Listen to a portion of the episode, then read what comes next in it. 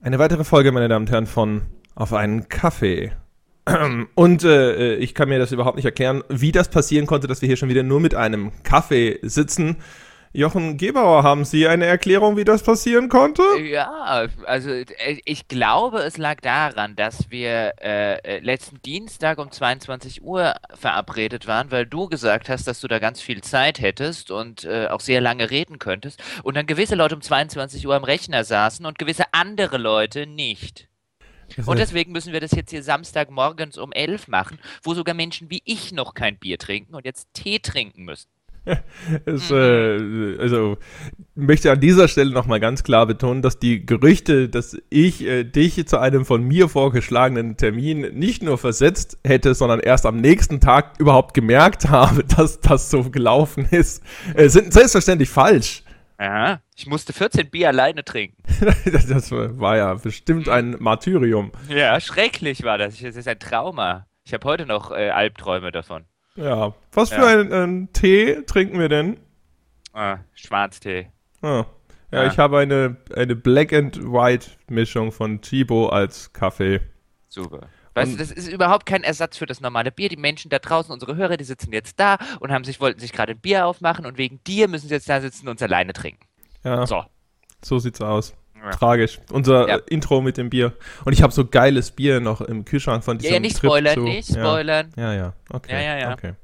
Naja, aber wir reden ja heute trotzdem über etwas Schönes. Wir reden ja äh, über eine zweite Folge zu unseren besten Spielen aller Zeiten. Tada! Aber wieso sagst du zu unseren? Das ist, naja. ja wie der, das ist ja wie der weiße Schimmel. Das ist ja, wenn wir sagen, die besten Spieler aller Zeiten, dann sind die das ja auch. Ach so, meinst du das? Ja. Ich dachte jetzt, äh, jetzt käme dieses. Das ist logisch. meine besten Spieler aller Zeiten und deine vermeintlich besten Spieler aller Zeiten. Ach so, ja, auch das wäre ja eine Tautologie. Auch das ist ja. also, muss man ja nicht immer wieder dazu sagen. Okay. Ja. Gut, dann äh, würde ich sagen, äh, äh gehen wir es an. Ja. Oder? Äh, äh, ja, ich ja. würde auch sagen, und äh, ich würde ja sagen, die Leute, die dienstags um 22 Uhr Termine verschlafen, die dürfen anfangen. ja, ja, hervorragend, ja. genau. Mhm. Gut, ich mache eigentlich da weiter, wo ich äh, beim ersten Teil der besten Spiele angefangen habe, nämlich bei fantastischen Klassikern aus japanischen Gefilden Ui. und sage Shadow of the Colossus. Kennst du das? Hast du das gespielt? Äh, ich habe das nie gespielt selber tatsächlich. Ähm, das war immer ein Spiel, ähm, wo ich viel drüber gelesen habe, wo mir Leute viel drüber erzählt haben, aber wo ich auch irgendwie anhand der Erzählung und des Gelesenen nachvollziehen kann, warum die das so fantastisch finden. Aber das war immer so ein Spiel, wo ich davor saß und dachte, muss ich das selber spielen? Es klingt nicht sonderlich spannend. Also es klingt wie was, bei dem ich nachher froh bin, es gespielt zu haben, aber nicht wie was, bei dem ich da, davor sitze und denke, boah, ist das cool, boah, ist das cool. Da, siehst du, da ist der Denkfehler. Tatsächlich ah. sitzt man in einer Tour nur davor und denkt, oh, ist das cool. Ich erzähle es vielleicht mal ganz kurz. Shadow of the Colossus yeah. ist quasi der indirekte Nachfolger von Ico, von Team Ico, sinnvollerweise benanntes japanisches Entwicklerteam. Ähm, und ähm, man kann sehr viel Schlechtes über dieses Spiel sagen. ja. Was ein bisschen erstaunlich ist natürlich immer für einen Titel, der auf der Liste der besten Spiele aller Zeiten gehandelt wird und sicherlich jetzt nicht nur von mir. Ähm, es hat zum Beispiel eine abgrundtief miserable Kamerasteuerung. Man muss in einer Tour nachjustieren und so weiter und so fort. Aber vielleicht mal etwas Grundlegendes. Das ist so ein Action-Adventure. Äh, bisschen open-worldig, wenn man es denn so nennen will. Also man ist, spielt einen jungen Mann namens Wanda und dessen große Liebe ist tot kaputt und liegt irgendwo auf einem Altar rum und dann gibt es einen merkwürdigen Gott, äh, einen schlafenden Gott nehme ich an, der heißt nämlich, glaube ich, Dormin, wenn ich mich richtig entsinne. Und der bietet quasi an, dass er die große Liebe wieder zum Leben erweckt und dafür muss aber Wanda äh, 16, wenn ich mich nicht täusche, Kolossi erschlagen. Und das ist im Grunde genommen das, worum es in dem Spiel dann geht, dass man diese 16 Kolosse, die irgendwo in dieser Spielwelt herumlaufen, fliegen, äh, zur Strecke bringen muss. Es ist im Grunde genommen also äh, das Ergebnis wahrscheinlich, dass irgendein japanischer Entwickler an einem Tisch saß und sich dachte, Bosskämpfe. Bosskämpfe sind cool, oder? Was, wenn wir ein Spiel mit nur ausschließlich Bosskämpfen machen würden? Ja, und dann haben alle gesagt so, ja, aber mh, hm, ja, was sollen denn die Leute sagen? Also, ja, dann verteilen wir sie halt einfach in einer riesigen, leeren Spielwelt und dann ist es geil. ja, ähm, das ist die zynische Beschreibung von Shadow of the Colossus. Also du hast einfach diese 16 Kolossi. Der, der Gag an der ganzen Geschichte ist tatsächlich, ähm, also das findet in einer großen, sehr, sehr, sehr leeren Spielwelt statt. Ähm, die hat aber dieses, die versprüht dieses Gefühl, dass du halt so äh, durch, durch, durch äh, Jahre oder Jahrhunderte später quasi durch die Überbleibsel irgendeiner untergegangenen Kultur wanderst. Das macht das Ganze durchaus interessant und faszinierend.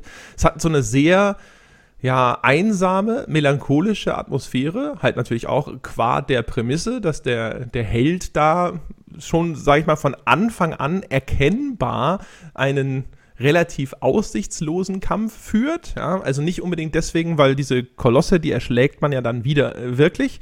Aber man ahnt von Anfang an, dass das Versprechen, das da abgegeben wurde, von dieser komischen Macht, da deine Liebste zum Leben zurück, äh, äh, zu wieder zu erwecken, dass da irgendwas faul sein könnte. Und dann geht das trotzdem immer weiter. Die Spielfigur verändert sich im Laufe des Spiels. Man sieht quasi, dass mit jedem Koloss, den du erschlägst, da kommt dann so eine komische, dunkle Energie, äh, wabert da raus und die nimmt er in sich auf und es geht ihm zunehmend dreckiger dabei. Ja, also das scheint in irgendeiner Form ungesund zu sein und das Ganze ist dann, äh, steuert auf ein relativ düsteres Finale hin. Und das äh, das Spiel ist erstmal deswegen cool, weil es eben diese etwas trostlose, hoffnungslose Atmosphäre fantastisch transportiert. Diese leere Spielwelt ist trotzdem recht faszinierend, auch wenn sie jetzt, also äh, abseits von diesen Orten, an denen, an die dich das Spiel führt, um dort gegen einen Koloss zu kämpfen, ist da jetzt nicht irrsinnig viel zu entdecken, aber da ist es dann halt immer sehr, sehr schön, auch mit diesen Ruinen, die man da äh, bewundern kann. Und natürlich dann die Kämpfe gegen diese Kolossi und die sind halt einfach nur unglaublich fantastisch. Also es ist halt, jeder Koloss ist quasi wie ein, ein Level in sich. Du springst dann meistens und das ist allein schon meistens eine Herausforderung, herauszufinden, wie das geht, auf dieses Viech irgendwie drauf.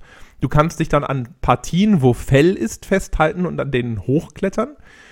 Die bewegen sich, also du musst dich dann quasi durch einen riesigen, sich bewegenden Level hocharbeiten zu einer verwundbaren Stelle und den dann damit zur Strecke bringen, indem du da dein Schwert immer wieder reinhaust. Und die Gestaltung von diesen Kolossi ist einfach nur fantastisch. Die sind super designt. Die, diese, dieser Weg hoch, um dann zu dieser, zu diesem, zu dieser Achillesferse zu gelangen, ist immer wieder abwechslungsreich und spannend. Und ja, und die gesamte Inszenierung ist halt einfach nur großartig. Aber siehst du, jetzt hast du es wunderschön zusammengefasst und jetzt hast du zumindest den Teil zusammengefasst, bei dem ich jetzt wieder denke, das brauche ich nie zu spielen. Also erstens mit der, mit der leeren Spielwelt, die auch, wenn sie, wenn sie die ganze Trostlosigkeit gut rüberbringt, mich schon so ein bisschen äh, äh, stört. Und dann zweitens, ich mag ja keine Bosskämpfe. Ich kann das hier jetzt ja mal äh, in aller Öffentlichkeit gestehen. Ich finde, Bosskämpfe ist immer was, was Spieler einbauen, wenn sie schlechter werden wollen.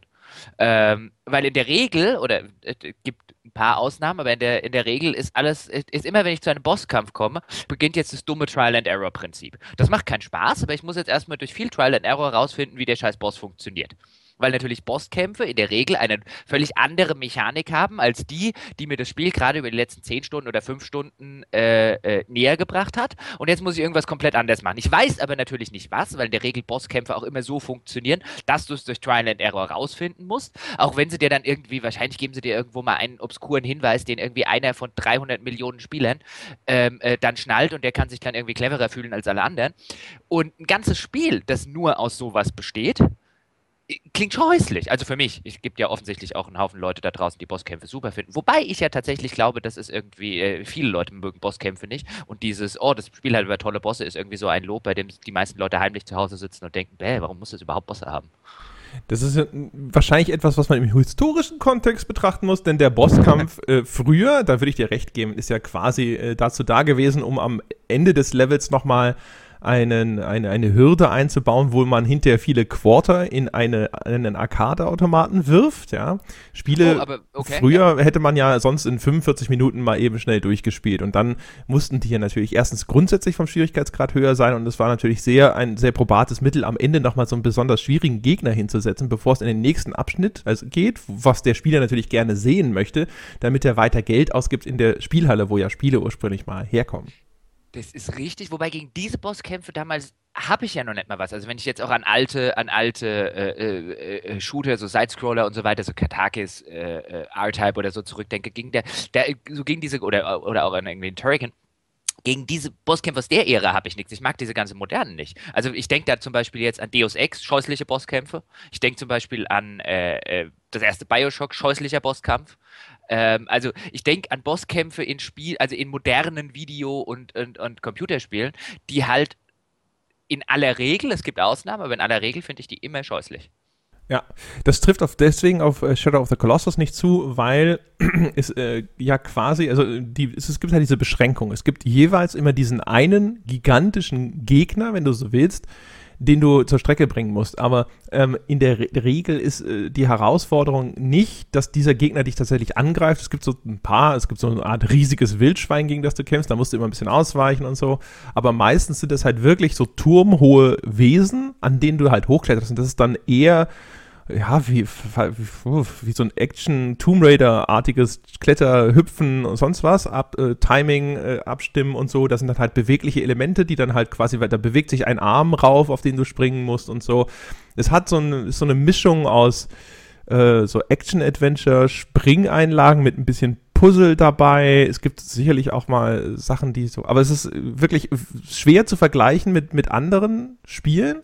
Und das Schöne ist natürlich, deswegen sage ich, ist es auch relativ schnell klar, dass an diesem Abkommen, das du da zu erfüllen suchst, irgendwas faul ist. Diese, diese, diese riesigen Kolossi, die da rumlaufen, sind halt echt schön und die wirken auch irgendwie ja, ein bisschen wie das Opfer. Du fühlst dich eigentlich meistens schlecht, wenn du so ein Viech zur Strecke gebracht hast, weil es so groß und so schön ist und auch meistens erstmal, bis auf ein paar Ausnahmen, einigermaßen friedlich aussieht und so das letzte lebende Wesen in dieser riesigen verlassenen Welt ist. Und du hast so das Gefühl, du richtest nicht nur dich, sondern auch diese Welt zugrunde und machst halt dann immer weiter. Man kann da natürlich halt auch wieder so diese Metapher sehen, wenn du willst, sodass der, der Spieler keine andere Wahl hat, weil er ja spielen will. Und wenn er spielen will, dann muss er halt weitermachen und diese Viecher da ermorden. Schönes Element ist übrigens auch unser Pferd, Ag Agro, was in Deutsch ein bisschen komisch klingt, äh, dass die aber im Verlauf des Spiels auch sehr ans Herz wächst, weil es erstens so ein zentrales Element zum Überleben ist. Es gibt ein paar Bosskämpfe, da musst du auch vom Pferd aus agieren. Das ist übrigens mit der erwähnten Kamerasteuerung gleich doppelt schrecklich. Aber ähm, weil, weil die Welt so leer und verlassen ist und du dich so einsam fühlst, ist halt das Pferd als so dein, das einzige treue, nette Wesen, ja, die einzige Unschuld sozusagen, vielleicht von den Kolossen abgesehen. Äh, ist es eigentlich Kolossi oder Kolosse? Kolossi, oder? Kolossus. Egal. Also auf jeden Fall, ähm, das, das, das Pferd ist halt einfach nett und es ist cool und es steht dir immer treu zur Seite und ja, das, äh, ich mochte das Pferd sehr. Äh, was äh, wahrscheinlich auch vom Entwickler gewünscht war. Aber jetzt, jetzt hast du ja interessanterweise genau die Punkte erwähnt, die, die ich immer total spannend bei dem Spiel stand. Gut, ich meine, ich äh, habe mich da jetzt oder wurde da jetzt auch ein bisschen gespoilert, deswegen könnte man hier auch irgendwie eine kleine Spoilerwarnung, aber mein Gott, wir reden über die besten Spieler aller Zeiten, damit muss man leben, dass man da ein bisschen gespoilert wird als Zuhörer. Das muss das Boot abkönnen, Herr Kaloy würde ich jetzt sagen. Und ähm, äh, just was ich daran spannend finde, ist ja zum Beispiel dieses, wie du es gerade angesprochen hast, dieses, was wir ja auch schon ein paar Mal gefordert haben, also es um Stories geht, so ein bisschen diesen Spieler zum Mittäter zu machen. Also ja. bei dem, bei dem äh, Umbringen diese eigentlich oder teilweise recht friedlichen, majestätischen Kreaturen, die, die, die, die diese trostlose Welt nur noch ein bisschen trostloser machen, ähm, äh, durch ihre dann Nicht-Existenz. Und ähm, diese, diese Frage, die der ja offensichtlich unterschwellig mitschwingt, nämlich was ist man bereit quasi aus egoistischen Motiven heraus einer Welt anzutun. Ja, genau. Und auch den, den letzten verbliebenen Lebewesen darin, mhm. äh, wenn man so will. Genau.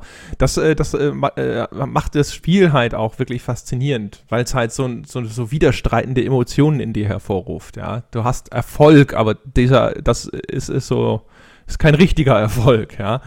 Ähm, ja, also wir haben ja die Spoilerwarnung schon gebracht im Grunde genommen. Ne? Und dann, äh, also das heißt, also die ist ernst zu nehmen, sage ich vielleicht nochmal. Und äh, es stellt sich dann natürlich auch am Schluss heraus, dass das alles äh, quasi äh, äh, Du, du, wurdest quasi verarscht sozusagen. Also der, der, der, der die Dormin, ich gehe jetzt mal davon aus, dass er so heißt, ähm, der hält zwar Wort und ich glaube, dann wird auch deine große Liebe wieder erweckt, aber du verwandelst dich dann am Schluss auch in so eine Art riesen Dämon, dann wechselt das in so eine ganz hohe Perspektive, ja, wo du dann rumläufst und irgendwie nochmal dann äh, quasi Tod und Verderben da über die, die, diese Welt bringst. Da kommen dann auch nochmal so ein paar, äh, so, weiß gar nicht, so kommt so ein paar Abgesandte oder sonst was, so ein paar Menschlein an, die wollen da quasi dich im letzten Moment noch stoppen und die machst dann, dann alle platt und so. Und ja, es hat also ein, ein äh, recht tragisches Ende auch und das Pferd stirbt. Das ist tatsächlich wahrscheinlich die, die, die bewegendste Szene also das Pferd stirbt und das, äh, das ist halt wirklich schön gemacht. Und man sieht, wie das Spiel durch diese, diese Reduktion, ja, dadurch, dass so wenig äh, quasi drin ist, aber alles, was drin ist, hat sozusagen eine Bedeutung und eine Funktion so viel mehr erreicht, als wenn es diese Welt jetzt zum Beispiel vollgestopft hätte, wie es ja heute äh, Open-World-Spiele gerne tun, mit lauter Nebenquests oder sonst was, um halt irgendwo äh, Spielzeit zu strecken oder von mir aus noch irgendwo Beschäftigungstherapie anzubieten für den oh, Spieler. dazu komme ich gleich noch. Ja. Es ist gut, dass du schon hinleitest. Ähm, als hätten äh, wir es vorbereitet. Ja. ja, also äh, Wahnsinn, wie, wie sehr das alles dadurch gewinnt, dass es tatsächlich eben nur dich gibt und dein Pferd und dann halt eben diese, diese Hinterlassenschaften von irgendwelchen untergegangenen Kulturen und eben ja, diese, diese echt, echt so schönen Kolosse. Und das ist halt auch der, der Wert des Spiels. Da sieht man mal wieder, dass Grafik nicht egal ist. Das Grafikdesign, weil diese Kreaturen halt so faszinierend aussehen und so cool sind und auch alles wunder, wunderschön animiert ist. Übrigens alles handanimiert. Ich habe auf der GDC mal eine der äh, ja, Animateurinnen, äh, Animations Entwicklerin, keine Ahnung, also eine weibliche äh, äh, Entwicklerin, die da für die Animationen zuständig war, habe ich da getroffen und die haben so ein bisschen, hat, hat, hat mir mal ein bisschen erzählt, wie sie da diese Animationen angegangen ist. Die hatte auch schon vorher an dem, an dem Ico gearbeitet, ist ja auch ein sehr viel beachtetes äh, Spiel. Und äh, dass sie hat halt auch gesagt, so ja, dieses ganze Motion Capture Zeug, ähm, das funktioniert häufig in Spielen nicht, weil Spiele haben ja viel mit Timing zu tun. Also wenn du eine Sprunganimation zum Beispiel machst oder sowas und dann nimmst du das als Motion Capture auf, dann dauert das halt, dann springt dieser Mensch nun mal so oder so ab. Und das, im Spiel darf aber der Sprung von mir aus halt nicht 1,3 Sekunden dauern, weil dann die ganzen Timings in der Spielmechanik nicht passen und deswegen muss man dann halt diese Animationen irgendwie, da muss man Frames rausnehmen oder so und dann sieht die halt auch erstmal ein bisschen wieder ein bisschen anders aus und funktioniert alles nicht so gut. Und Handanimiert, äh, wenn man das Ganze von Hand animiert, hat man viel mehr Kontrolle darüber. Erstens natürlich, wie lange diese Animation dauert und genau welche äh, Bewegungen in diesem Bewegungsablauf vorkommen und kann halt auch bestimmte Bewegungen akzentuieren zum Beispiel, also auch vielleicht unnatürlich akzentuieren, um halt sowas wie Gewicht zu vermitteln. Und dann gerade wenn es dann darum ging, zum Beispiel halt ein riesiges Lebewesen, ja, äh, darzustellen, das dann halt möglichst wuchtig sein muss und für das es dann vielleicht ja auch, äh, also die haben natürlich alle so ein gewisses Vorbild, weißt du, die einen sind halt humanoid und andere sehen halt von mir aus aus wie fliegen rum wie so Drachen durch die Lüfte und so weiter und so fort und dann äh, kann man das halt alles viel stärker quasi visuell rüberbringen. Und das merkt man dem Spiel sehr, sehr deutlich an. Also auch zum Beispiel bei den Animationen der Spielfigur, äh, bei den Animationen des Pferdes und so weiter und so fort. Also es ist halt in, in, in diesen ganzen Details ist es halt auch wirklich so perfekt austariert. Ja, und dadurch, dass es halt sich auf all diese wesentlichen Dinge beschränkt, vermute ich, ist sowas überhaupt erst möglich gewesen. Okay. Der, äh, was ich ganz interessant finde noch bei dem beim Shadow of, Colossus, of the Colossus ist ja, ähm, du hast ja schon erwähnt, das ist ja von den Ico-Machern.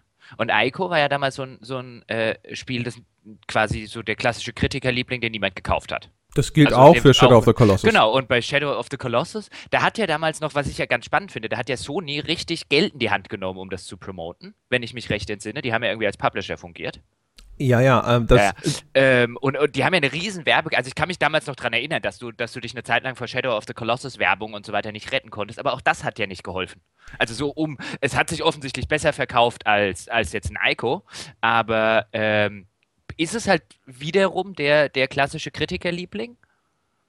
Also von den Verkaufszahlen her behaupte ich mal ja, auf jeden Fall. Also es gab eine Neuauflage, so eine HD-Neuauflage für die PlayStation 3 dann. Ich weiß nicht, ob das jetzt äh, im Nachgang so über die Zeit vielleicht doch noch auf seine Verkaufszahlen gekommen ist, aber ursprünglich auf jeden Fall. Das kam aber auch recht spät, wenn ich mich äh, richtig entsinne. Also es ist in Japan rausgekommen. Und äh, wie es nun mal damals so war, als es, also heutzutage erscheinen Spiele ja häufig in, in fast allen Territorien mehr oder minder gleichzeitig. Früher gab es ja immer diese riesigen Abstände. Da kamen Spiele in Japan zum Beispiel viel, viel früher raus, wenn sie von japanischen Firmen stammten. Teilweise sechs Monate oder noch länger. Und dann haben die japanischen Magazine darüber berichtet. Dann hatten inzwischen halt viele ähm, Magazine auch so sozusagen Japan-Korrespondenten. Ich hatte sogar bei Krawall einen äh, Japan-Korrespondenten. Da hatte ich den Helge zum Beispiel, der war Student äh, der Japanologie und war in Japan zu der Zeit.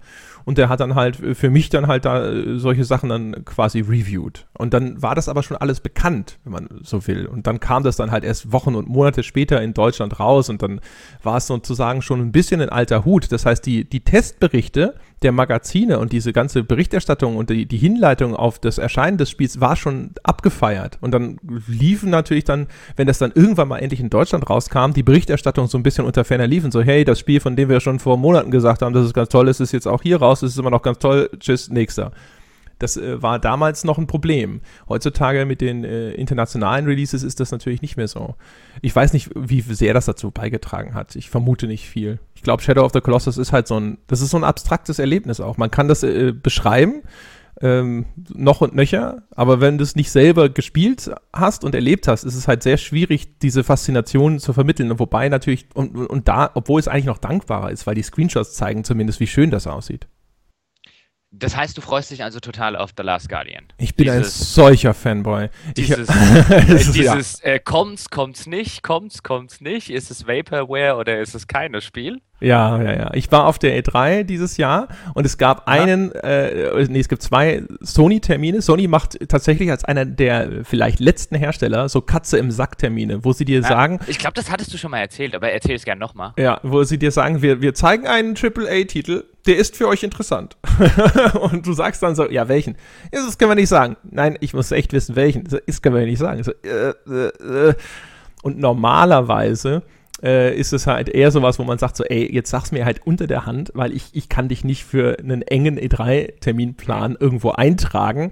Äh, wenn du mir nicht sagst, was das ist am Ende, weil ich hab, bin da ja schon mal, habe ich glaube ich vielleicht wahrscheinlich bei der Gelegenheit dann auch erzählt, auch schon mal äh, aufs Maul geflogen, weil sie mir gesagt haben, nee, das ist voll cool. Und dann saß ich da und dann war es Wonderbook, ja, also dieses, dieses äh, Augmented Reality war das, glaube ich, noch, äh, auf jeden Fall so ein, so ein animiertes Erzählbuch so für, für Kinder. Da, hast du, da ist aber auch gleich ein Pressesprecher auf der Shitlist. ja. Definitiv Shitlist. Ja. ja, oder beziehungsweise es war, lief über die Agentur damals, glaube ich. In jedem Falle, also da hatte ich schon eine, eine große Enttäuschung mit diesem, äh, wir, wir, zeigen echt was Tolles äh, Präsentationen und jetzt in diesem Jahr auf der E3 gab es wieder solche Dinger und es gab aber Gerüchte, dass das äh, Last Guardian zurückkommt. Und das war dann so, wo, es dann hieß, na, äh, wer will denn hier auf den, so, ja, ja, ja, äh, nee, ich, ich mach das, äh, es, äh, ich, ich, ich äh, opfere mich für das Team. Und dann hatte ich ja auch noch Schwein und hatte tatsächlich den Last Guardian Termin. Der war dann natürlich leider insofern ein bisschen enttäuschend, weil sie sehr wenig gezeigt haben, sehr, sehr wenig über die, das, was sie in der Pressekonferenz vorher schon gezeigt hatten, hinaus und äh, dann auch keine große Möglichkeit mit den Entwicklern zu sprechen. Da hatte ich äh, eigentlich die Hoffnung gehabt, dass das möglich sein würde. Aber ja, ja ich kann es kaum erwarten. Ich hoffe, dass das äh, endlich rauskommt. Das, das fand ich nämlich bei der, bei der, oder finde ich bei dem Last Guardian immer, immer wieder spannend, wenn es denn dann mal wieder äh, äh, auftaucht aus der, aus der Versenkung, wie sich dann irgendwie die komplette Presselandschaft überschlägt in Berichterstattung, in denen nichts drinsteht, weil sie ja quasi zu dem Spiel weiß man ja auch vergleichsweise wenig. Ähm, äh, äh aber äh, auch jetzt der, wenn ich mir das hier angucke, alleine nebenbei halt ein bisschen, bisschen mitgucke, irgendwie den, den, den Wikipedia-Artikel, auch da steht, steht sehr viel gar nichts drin, mit sehr, sehr vielen Worten. Ähm, und wo du dann so richtig merkst, wie da draußen so eine, so eine Kritikerlandschaft sitzt, die total wuschig auf dieses, auf dieses Spiel ist und ich mich dann halt immer frage, ähm, deswegen, wie wir es bei Ico und bei Shadow of the Colossus haben, ob tatsächlich die Leserschaft genauso wuschig ist. Also zumindest den Zugriffszahlen nach ist sie das nicht. ah, okay. Er klickt auch nicht, weiß ich. Nein. Ja? Nein, nein, nein. Ich habe den Artikel dazu natürlich dann äh, geschrieben und es war jetzt also in, in, in, den Maßstäben, in denen eine GameStar denkt, war es äh, wirklich, wirklich, wirklich wenig. Aber das ist mir scheißegal. natürlich. Es ist ja. mir völlig Friss, wurscht. Vogel oder ja. stirb. Über, über Last Guardian äh, werde ich jedes Mal, wenn ich es sehe, gerne einen Artikel schreiben und wenn ihn dann keiner liest, dann lese ich ihn eben selber. Ja, sehr gut. Ja, also das, äh, genau, so viel zu Shadow of the Colossus. Also wie gesagt, also man kann, es gibt garantiert genügend Gründe, das, das Spiel zu kritisieren. Wie gesagt, die Steuerung ist leider äh, scheußlich und vielleicht äh, ist es jetzt auch äh, quasi, wahrscheinlich widerspreche ich mir jetzt irgendwie total, indem ich das einfach mal so beiseite wische, weil es wirklich ein fundamentaler äh, Fehler in dem, äh, in dem ganzen Spiel ist. Aber es ist mir völlig wurscht.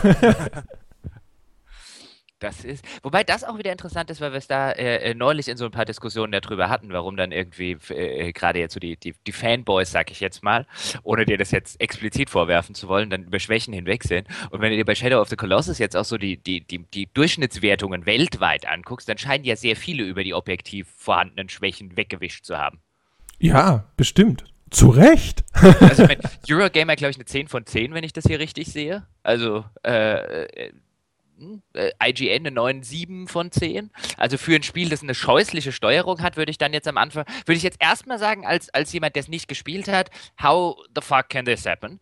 Ähm, wenn ich es dann vielleicht gespielt hätte und auch so begeistert von dieser ganzen, von dieser ganzen inhaltlichen Thematik wäre und von den Motiven, die dort aufbearbeitet werden, würde ich vielleicht auch sagen, Steuerung ist mir scheißegal. Gibt ja auch Spiele, bei denen sage ich, ist mir die Grafik scheißegal. Wobei Steuerung nervt mich halt, bringt mich halt wirklich dazu, Spiele aufzuhören, bevor ich sie durchgespielt habe, wenn sie wirklich so scheußlich sei.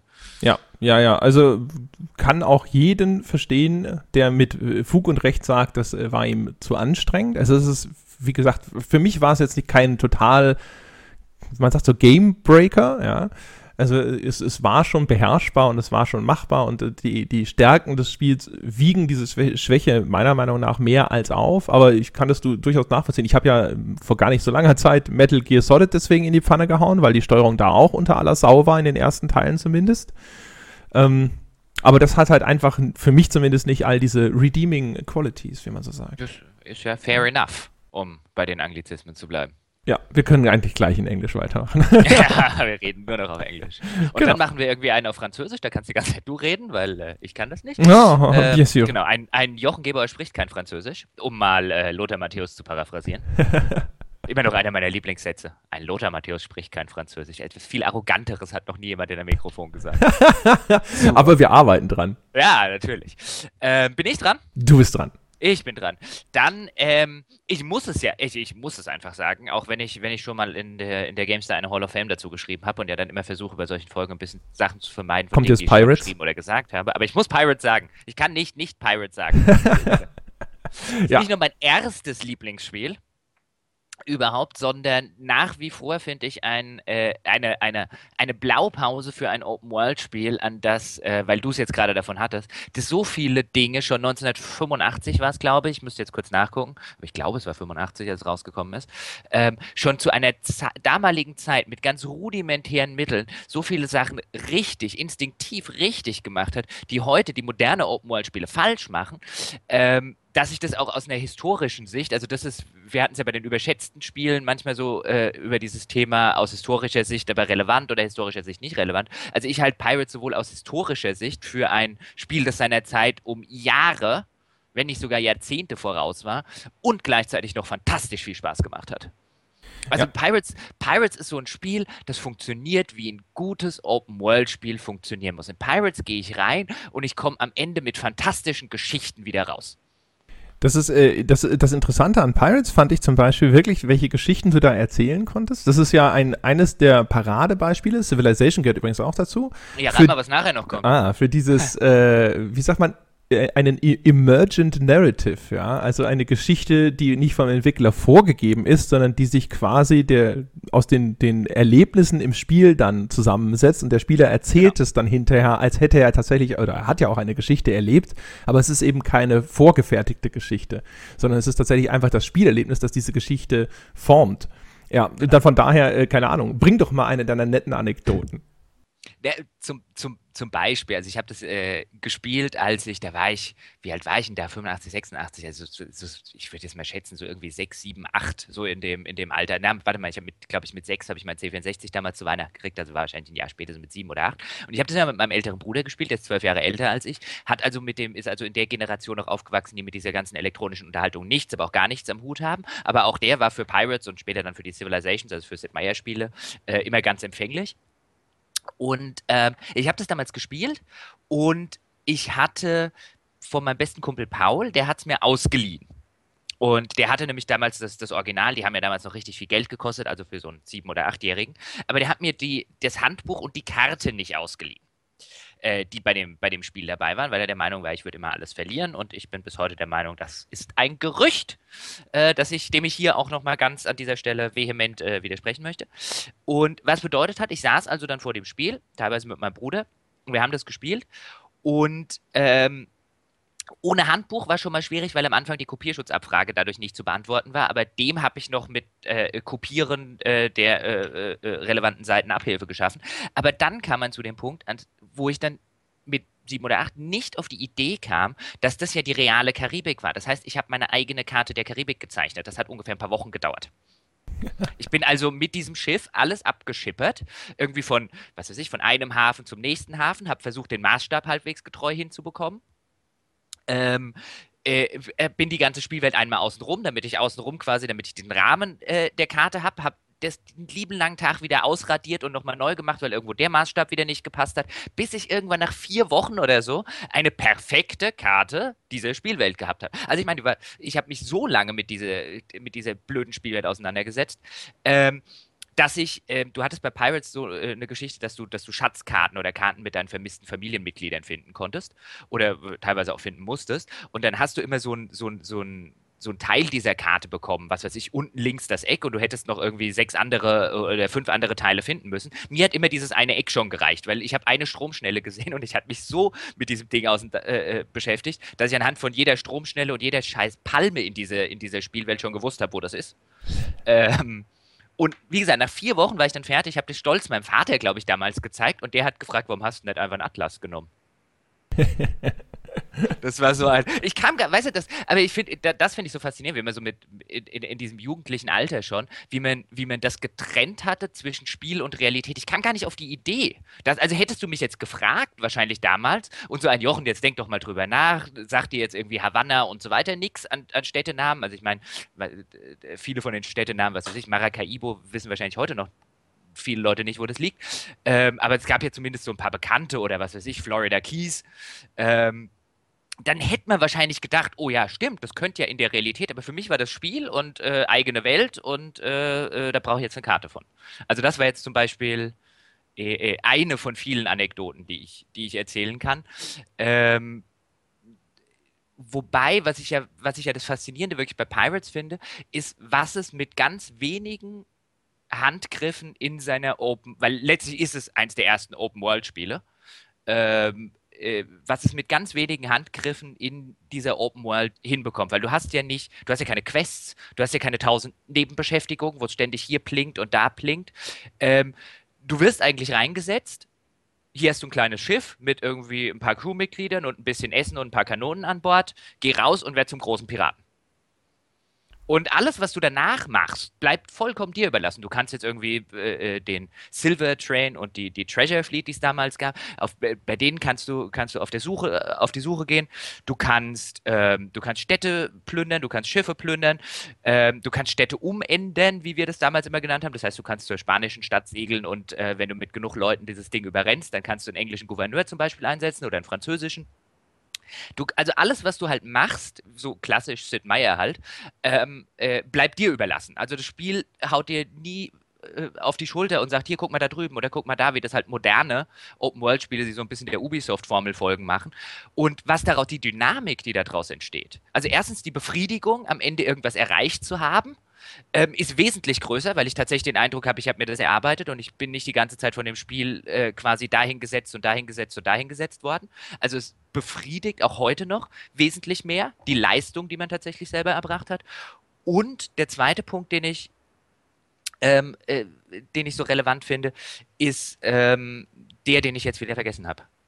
Das mache ich, dann erzähle ich so lange. Ja. Ich habe ja Pirates damals gespielt, auch bei meinem lieben Freund Christoph. Der, ich habe ja schon von meinem traurigen Schicksal als Schneider CPC-Kind erzählt und Christoph hatte den C64, beziehungsweise der hatte ja einen C128, die dekadente Sau. Und ähm, der fand Pirates auch super. Und dann habe ich Pirates damals bei dem gespielt. Und es war so, ja, hm, ah, naja, okay. Können wir nicht lieber Kaiser spielen? Was ja oh. ein, riesiger Affront ist, ich weiß. Oh. Ja. Jetzt hattest du ja mal äh, äh, tatsächlich äh, auch bei einem unserer, unserer Bierabenden, den äh, quasi den Vorläufern dieses Podcastes, äh, auch von Pirates geschwärmt. Und dann habe ich ja damals erstmal gesagt so, ich weiß nicht, Geber, das ist, glaube ich, die rosa Brille. Das Spiel, ich habe das doch damals gespielt. Und dann gab es ja aber zu der, just zu der Zeit auch dieses Pirates Remake auf iPad. Und dann habe ich das, das ist ja zumindest, ich glaube heutzutage gibt es das auch noch, aber es äh, ist ja so üblich, dass, dass äh, im iOS Store immer mal so Sales geschehen, wo dann Sachen auf den ersten Rang in diesen Download- und Verkaufsstatistiken gepusht werden, damit sie übers Wochenende oder über die Feiertage da stehen. Dann sind die dann super günstig und über die Feiertage setzt man den Preis wieder hoch und dann steht das dann ganz da oben und dann holt man die Kohle wieder rein, die man durch diesen Preisnachlass äh, quasi vorher in Anführungsstrichen verloren hat. Ähm, und dann gab es das mal für 79 Cent. Dann habe ich mir das halt geholt und habe mir gedacht, so, jetzt guckst du es dir nochmal an. Ja, nur um hinterher mit etwas mehr Autorität da sitzen zu können, so mit verschränkten Armen, so, ne, ist nicht so toll und äh, war ganz überrascht, wie, wie schnell man dieses blöde Spiel da so reinzieht, weil man so denkt, so, oh, oh, noch ein Schiff, das ich entern kann. Und ähm, es gibt, gibt zwei Sachen, die sind hängen geblieben, die finde ich besonders faszinierend. Eine Sache, die habe ich schon immer gesagt, und zwar, wenn man seiner KI irgendwie ein Gesicht verleihen kann, hat man schon zur Hälfte gewonnen. Also wie schnell man einfach nur so, oh, die Spanier, diese Drecksäcke, ja, also wenn ich eins auf der Welt hasse, sind es ja Spanier, ja, weil die haben, ne, neulich haben sie mir da meine Pläne durchkreuzt und so. Ein, äh, einfach dadurch, dass du, dass du, dass du irgendwie ne, die Möglichkeit hast, diese ja eigentlich sehr simplen äh, Schachzüge der KI auf einmal äh, zu humani humanisieren und mit einer, mit einer gegnerischen Partei oder einer gegnerischen Figur zu verbinden, das macht ja auch Civilization noch viel geschickter mit diesen Anführern der Nationen, ja, sitzt du auf einmal da und sagst so, boah, oh, die Säcke, in Zukunft jedes Mal, wenn mir irgendwo ein spanisches Schiff begegnet, dann gibt's aber, ja. Äh, das fand ich total cool. Und wie, wie schön diese, diese, diese, wenn du so willst, strategischen Spielhandlungen äh, eingebettet sind in äh, diese Mythologie sozusagen, in der du dich da bewegst. Wenn du zum Beispiel da sitzt und ob du jetzt so ein Schiff mitnimmst oder ob du das quasi plünderst und versenkst. Ja. Mhm. Das ist halt so ein Ding, wo du dann hinterher da sitzt und dir denkst dir so, das spanische Schiff wird versenkt. Ist mir egal, ob ich es gebrauchen kann. Richtig. Da gab es da gab's im Original Pirates, das ist dann leider im Remake. Zum, zum Remake äh, können wir vielleicht gleich noch kommen, ähm, weil ich das auch auf, auf einigen Ebenen ganz, ganz interessant fand. Aber das gab es dann zum Beispiel auch im Original, da konntest du ähm, da konntest du, da wurdest du dann auch von Piratenjägern äh, gejagt und du konntest halt auch andere, andere Piraten ähm, äh, äh, angreifen, andere Piratenschiffe. Und dann konntest du immer die Piratenjäger oder die Piraten, also wenn die, wenn die Namen hatten, ähm, und das waren meistens spanische Namen, die konntest du halt mitnehmen, um quasi zu hoffen, dass du sie irgendwann für Lösegeld wieder verkaufen konntest.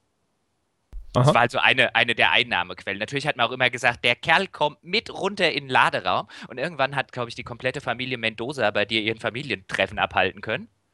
äh, in, deinem, in, deinem, in, deinem, in deinem Laderaum unten im Schiff. Also solche, solche Entscheidungen äh, was immer ganz spannend war, gab es auch schon im Original. Und sie hatten auch immer so, zum Beispiel bei den Schiffen, so einen strategischen Wert. So, hm, diese doofe Galeone, die ich jetzt gerade erobert habe, die bringt mir beim Händler schon einen Haufen Geld, wenn ich sie dort verkaufe. Und vor allen Dingen kann ich einen Haufen Zeug laden, weil der Laderaum halt wirklich echt voll ist. Aber wenn ich wieder einmal zurück ans andere Ende der Karte segeln muss, macht die mich halt total langsam. Also ja. was tun. Und ähm, also das, das, das waren so immer diese, diese kleinen Entscheidungen, die da äh, eine Rolle gespielt haben, die ich ganz, die ich ganz schnucklig finde, weil, weil du tatsächlich so ein bisschen davor gesessen hast. Und du hast ja immer bei Pirates, äh, wie es auch in der realen Karibik äh, ist, du hast ja immer diesen, diesen Wind, der von, äh, warte mal, jetzt muss ich kurz überlegen, von Ost nach West, oder von West nach Ost. Also auf jeden Fall nach rechts zu segeln, weil der Wind dann wahrscheinlich von äh, Osten kommt, äh, dauert immer ewig und drei Tage. Ähm, und deswegen musst du dir halt bei solchen Sachen wirklich überlegen, oder auch wenn du, wenn du dir jetzt so eine, so eine Flotte zusammenbaust, wo du halt sagen willst, keine Ahnung, will jetzt im Original war es immer Panama, die hatten halt immer die meisten Soldaten und das meiste Geld. Und ähm, äh, wenn du die jetzt angreifen willst, brauchst du halt viele Soldaten. Ähm, was aber bedeutet, wenn ich jetzt viele Soldaten habe, dann brauche ich auch viele Schiffe. Und wenn ich viele Schiffe habe, dann muss ich wahrscheinlich auch ein paar große Schiffe dazu nehmen und dann bin ich wieder lahm beim Segeln. Ähm, und was ich halt extrem faszinierend fand, weil du es gerade schon angesprochen hast, ist halt diese Dynamik. Du hast jetzt mit die Spanier. Und ja, man sitzt häufig genug davor und äh, äh, äh regt sich dann fürchterlich drüber auf. Auch das äh, zeigt so schön, wie man, wie man relativ schnell auch in dieses Wir gegen die äh, Gedankenschema reinkommen kann, weil wie schnell man sich dann als Engländer oder Franzose versteht ähm, und irgendwie alles scheiße findet, mit wem die gerade im Krieg liegen. Ja, oder überhaupt, wie, man, wie gerechtfertigt man sich ja. in seinem Handeln fühlt als Pirat ja. davor und dann sagt, ist ja unerhört, was bilden die sich eigentlich ein? Ja, genau. Ja. Und, und am, ja, genau. Setzen die so eine Fatwa auf mich aus? Warum? Ich habe nichts gemacht. Und am, am rechtschaffensten empörten war mein Bruder und ich. Ähm, da kamen wir von langer Kaperfahrt, kamen wir dann zurück ähm, nach Barbados und ich glaube, wir haben halt in einem Zeitalter gespielt, in dem es nicht viele englische Häfen gab, weil je, je äh, früher man anfängt, desto schwieriger wird das Spiel, weil du sehr wenig englische, französische und holländische Häfen hast. Ähm, und je später du anfängst, es gab da verschiedene Startzeitalter, je später du anfängst, desto leichter wird das Spiel, weil sich halt die anderen europäischen Nationen schon weit über die Karibik ausgedehnt haben. Und wir haben halt in einem frühen Zeitraum gespielt, wo du halt wirklich im Zweifelsfall einmal über die ganze Karte schippern musst, um wieder zurück in Heimathafen nach Barbados zu kommen. Und wir fahren und wollen nach Barbados in den Hafen fahren und fragen uns, warum die auf uns schießen. ja. Bis, bis wir dann entsetzt festgestellt haben, dass offensichtlich die Spanier mal kurz in Barbados reingeschneit sind und quasi die einzige Stadt, die wir haben noch gebrauchen können, auf, diese, auf dieser Karte Spanisch gemacht haben. Das konnte ja, dir halt die passieren. Spanier. Das war halt diese, die Spanier, das war halt diese Dynamik, die dem Ganzen zugrunde lag. Also andere Nationen konnten dann Städte einnehmen und, und ihre Gouverneure dort einsetzen. Und das war jetzt halt so ein plakatives Beispiel, weil es quasi das Spiel, ich will jetzt nicht sagen unspielbar gemacht hat, aber äh, extrem verschwierigt hat und eine extrem bescheuerte Situation geschaffen hat. Aber du sitzt halt nicht da und denkst dir, wie man das jetzt vielleicht heute im modernen Game Design sagen würde, oh, das ist eine schlechte Entscheidung, da kann ja der Spieler davor sitzen und frustriert zu sein. Wir saßen halt davor und äh, halt wirklich so ein, oh, die Spanier, die, ich sag's dir, die Spanier. Daraufhin haben wir natürlich irgendwie 17 Mal am Stück Barbados angegriffen, aber wir hatten nicht genug Soldaten dabei, um wieder einen englischen Gouverneur einzusetzen. Aber die armen Schweine in Barbados, in unserem rechtschaffenen Zorn. Also es war zum Beispiel, ähm, und da frage ich mich immer, warum das moderne Open-World-Spiele so eine, so eine inhärente Eigendynamik kriegen die ja überhaupt nicht hin. Wenn du nicht als Spieler vor Ort bist, passiert auch nichts. Das trifft jetzt sowohl auf, auf die Ubisoft Formelspiele zu. Das trifft aber zum Beispiel auch auf, auf zum Beispiel auf sowas wie The Witcher und Dragon Age Inquisition. Das sind halt alles komplett statische Open-World-Spiele, die auch ein, auch ein, auch ein GTA übrigens, ähm, die nur Player-Input brauchen, damit im Hintergrund irgendwie sonderlich was passiert. Also sobald der Spieler nicht vor Ort ist, ist es irrelevant.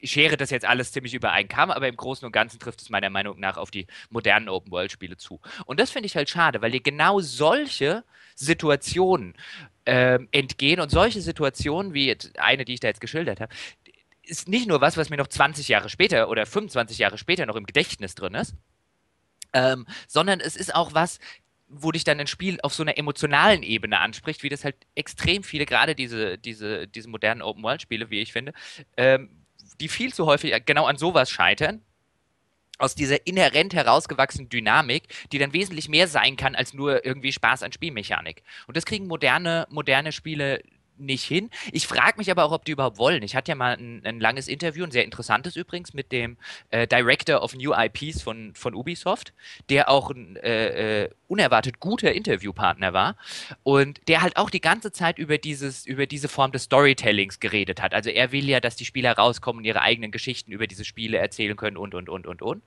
Und ich glaube ihm das auch. Aber machen tun die ja zu einem erheblichen Teil Spiele, bei denen das sehr schwierig ist, weil sie eben dich die ganze Zeit anplinken mit hier eine Nebentätigkeit, da, mach das, mach dies, mach jenes, tu das und dir überhaupt nur noch sehr, sehr wenig Raum geben, beziehungsweise du überhaupt nach diesem Raum aktiv suchen musst, um tatsächlich selber kreativ Dinge in dieser Spielwelt machen zu können.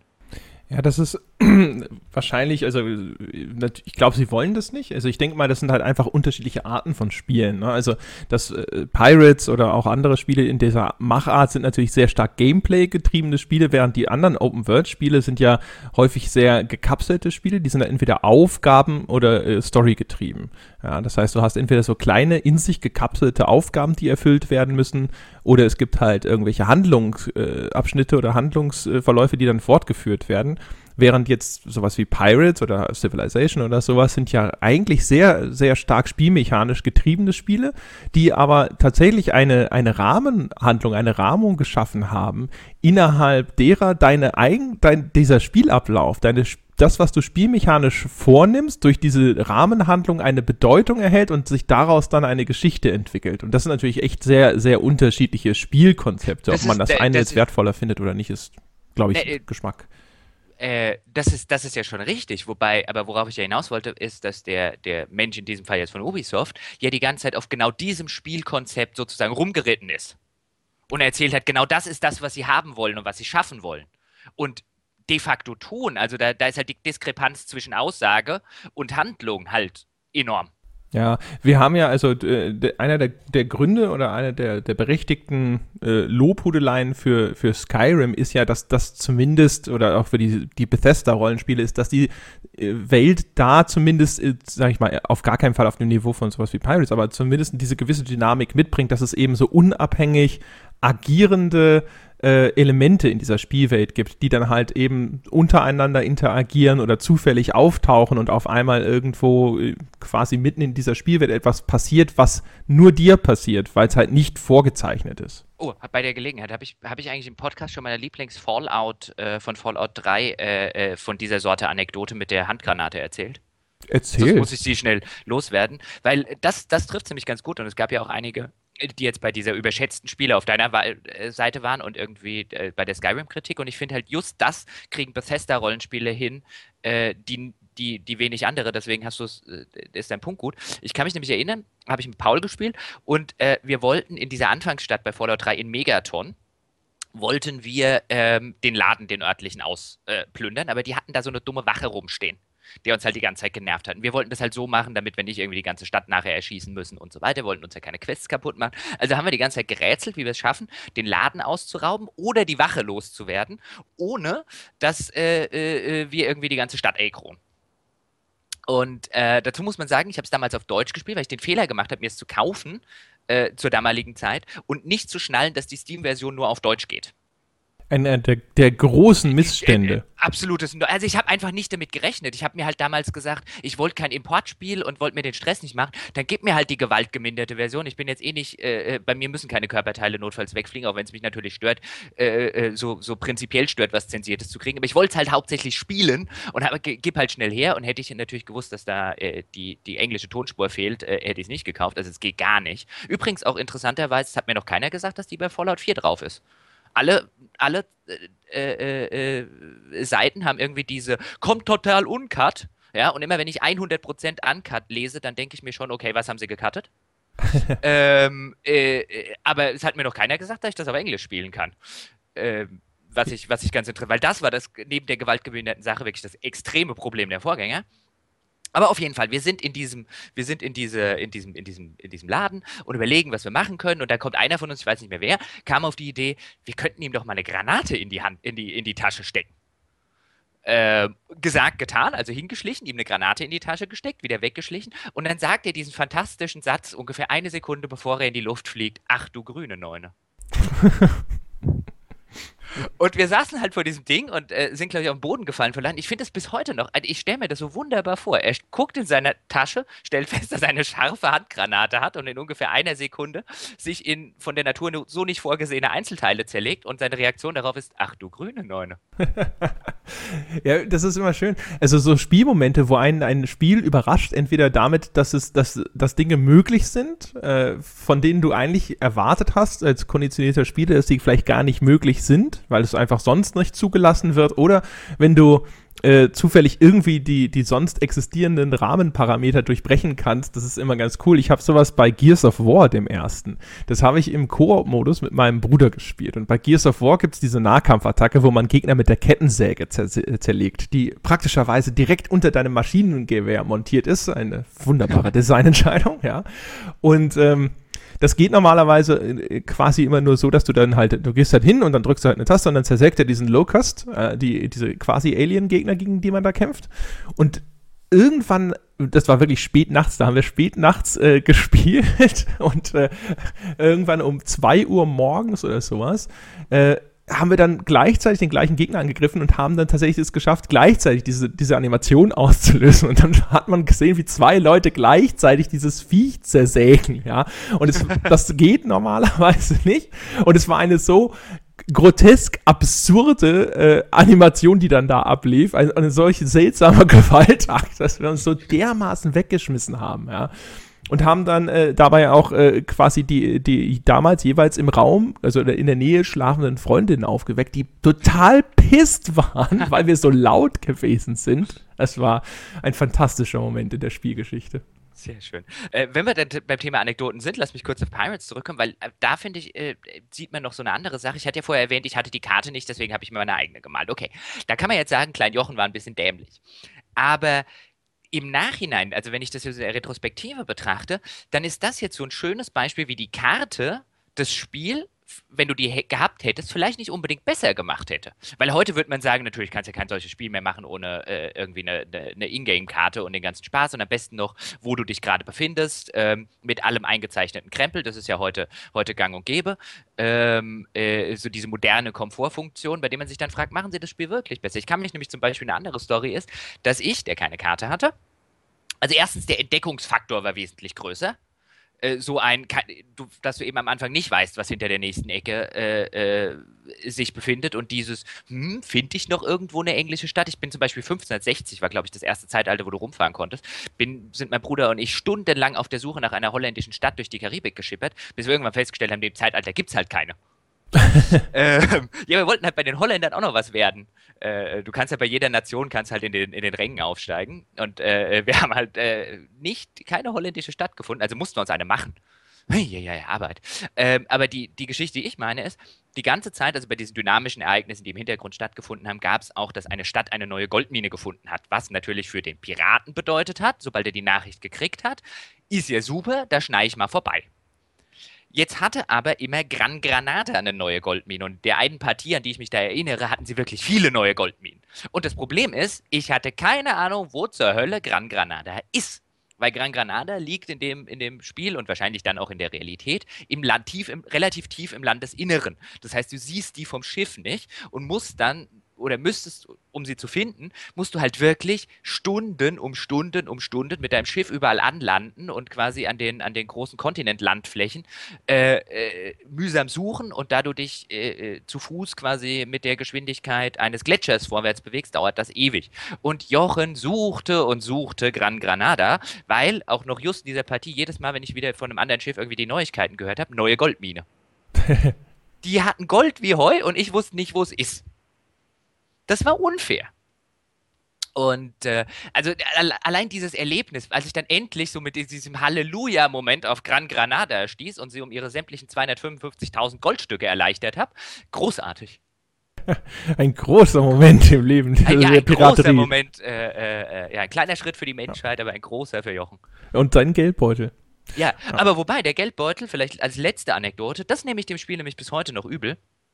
Ähm, du musstest ja am Ende immer, es gab diese Option, die Wide Up the Plunder, also du musstest am Ende quasi, damit du dein Geld auch in deine eigene Tasche gesteckt hast und am Ende bei, dem, bei, den, bei den Scores nach oben gekommen bist, musstest du immer äh, äh, quasi deine Beute dann teilen und dann ein paar Monate oder so in Ruhestand gehen, dann durftest du mit deiner Karriere wieder weitermachen. Und je nach Schwierigkeitsgrad hast du immer einen bestimmten Prozentanteil der deines Gesamtgoldes bekommen, so als Kapitänsanteil, irgendwie niedrig 10% bis hoch dann zu 35%, die ging dann in deine Privatkasse. Und dann dachte Jochen ja auch, klein Jochen, er sei ja clever. Und dann, ich gehe jetzt mit irgendwie allen Leuten Panama angreifen, lass mich bis auf einen Mann, nämlich mich selber runterhauen, weil ich bin ja so gut mittlerweile im Fechten, dass ich auch mit einem Mann, da durftest du halt keinen Treffer mehr abkriegen, sonst warst du hin, äh, den ihrem Kommandanten niederknüppeln kann. Und dann laufe ich stundenlang von Panama nach Rio de la Haja, das hatte ich nämlich in der Zwischenzeit Englisch gemacht, teile dort den Plunder und alles gehört mir ja am Arsch. Dann mache ich den ganzen Kram, was ein Aufwand, latsch mir die Füße wund bis nach Rio de la Haja, teile meine Beute und ich habe trotzdem nur 15 Prozent. Das ist ja Ich möchte fair. immer noch wissen, was er mit den restlichen 85 Prozent getrieben hat. Wahrscheinlich für Wahrscheinlich Proviant. mehr geschmissen. Proviant draufgegangen auf deinem wochenlangen Fußmarsch. Ahnung. Auf jeden Fall hatte ich definitiv mehr Geld als wahrscheinlich Holland.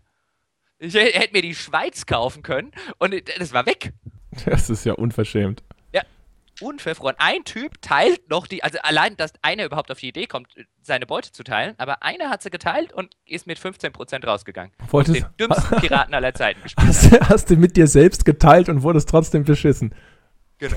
bevor, wir, bevor, bevor, ich dich jetzt nach deinem, nach deinem nächsten Frage, wobei wir haben jetzt schon wieder ziemlich, ziemlich lang, äh, würde ich noch gerne auf eine ganz kurze Sache eingehen, nämlich das Remake, das du erwähnt hast. Mhm. Das finde ich bis nach wie vor auch ziemlich großartig. Also das ist so äh, ein perfektes Spiel, um es im Steam Sale mal für einen Euro oder so abzugreifen äh, äh, und äh, zumindest ein sehr langes Wochenende großen Spaß damit zu haben. Ähm, aber da haben sie ja einige von den modernen Sachen eingeführt. Da gibt es dann ja tatsächlich ein paar Quests. Da hast du dann tatsächlich solche Dinge, hast du so eine, so eine Main-Story, der du folgen kannst. Und äh, du hast noch so ein paar Nebenaktivitäten wie berühmte Piraten äh, äh, finden und äh, äh, platt machen und ihre Schätze finden. Und das Spiel verliert enorm viel, finde ich, dadurch von seinem Langzeitappeal. Weil jede Partie des neuen Pirate, wenn, wenn du dich halt mal reingespielt hast, spielt sich irgendwann jede wie die andere. Weil du dich eben anhand dieser Aufgaben und anhand dieser Nebentätigkeiten und dieser kleinen Quests hangelst du dich halt durch das ganze Spielerlebnis. Also es ist ein moderneres Spielerlebnis, weil es dir diese Ankerpunkte gibt, aber es sorgt dafür, dass es als Open-World-Endlosspiel nicht mehr funktioniert. Ja, indem es halt Dinge hinzufügt, die nicht mehr äh, rein dynamisch sind, äh, mhm. wird es redundanter, wenn ja, man es mehrfach also spielt. Es, ja, es macht halt irgendwann, und das Schöne bei Pirates war halt immer dieses klassische, das klassische Sid Meier-Phänomen übrigens, ach komm, ich fange nochmal neu an und das ist wieder völlig anders. Ja, das stimmt.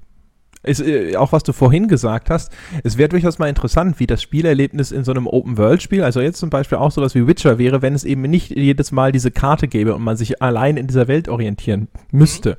Mhm. Ähm, ich kann mir vorstellen, dass, also es gibt ja äh, auch, was du vorhin zum Beispiel über das Kartenzeichnen gesagt hast, der, der Rollenspieler von äh, Wayback, der ist es ja gewohnt, Karten zu zeichnen zum Beispiel. Da gab es ja mhm, immer ja, noch klar. diese, gerade bei diesen Dungeon-Crawlern, die eigentlich immer aus so viereckigen Räumen bestanden haben und man ist dann auch quasi dann von Raum zu Raum gegangen und hat dann auf so, auf, auf so Karo-Papier dann kästchenweise sich diese, diese Spielwelt aufgezeichnet. Das ist auch wieder so ein schönes Beispiel dafür, dass eigentlich unbequeme Mechaniken äh, deine Verbindung zu dem Spiel meistens aber deutlich stärken, weil du halt dann diese Arbeit reingesteckt hast. Und Dinge, die du dir erarbeitet hast, haben einen höheren Wert natürlich.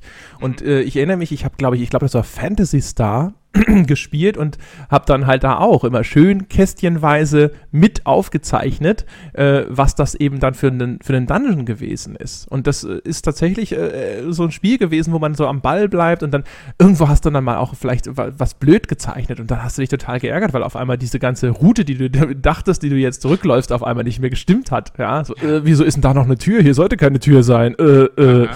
Oder wenn du, wenn du solche miesen Spiele hast, wie, äh, ich kann mich zum Beispiel an die Bart's Tale-Reihe erinnern damals, äh, äh wo du dir auch, äh, wo du dir auch irgendwie die Hand wund gezeichnet hast und dann bist halt gerne mal in irgendwie Räume gekommen, wo dann irgendwie ein 7x7 großes äh, Feld ähm, äh, bestand aus Dunkelheit und solchen Spinfeldern, die dich immer in eine andere Richtung gedreht haben. Äh, äh, und äh, wahrscheinlich noch irgendwas, was deinen Mana reduziert hat, damit du ja nicht noch einen Koordinatenspell casten konntest. Ähm, und dann äh, äh, saßt du so davor und hast dir gedacht, na dann kartografier mal das.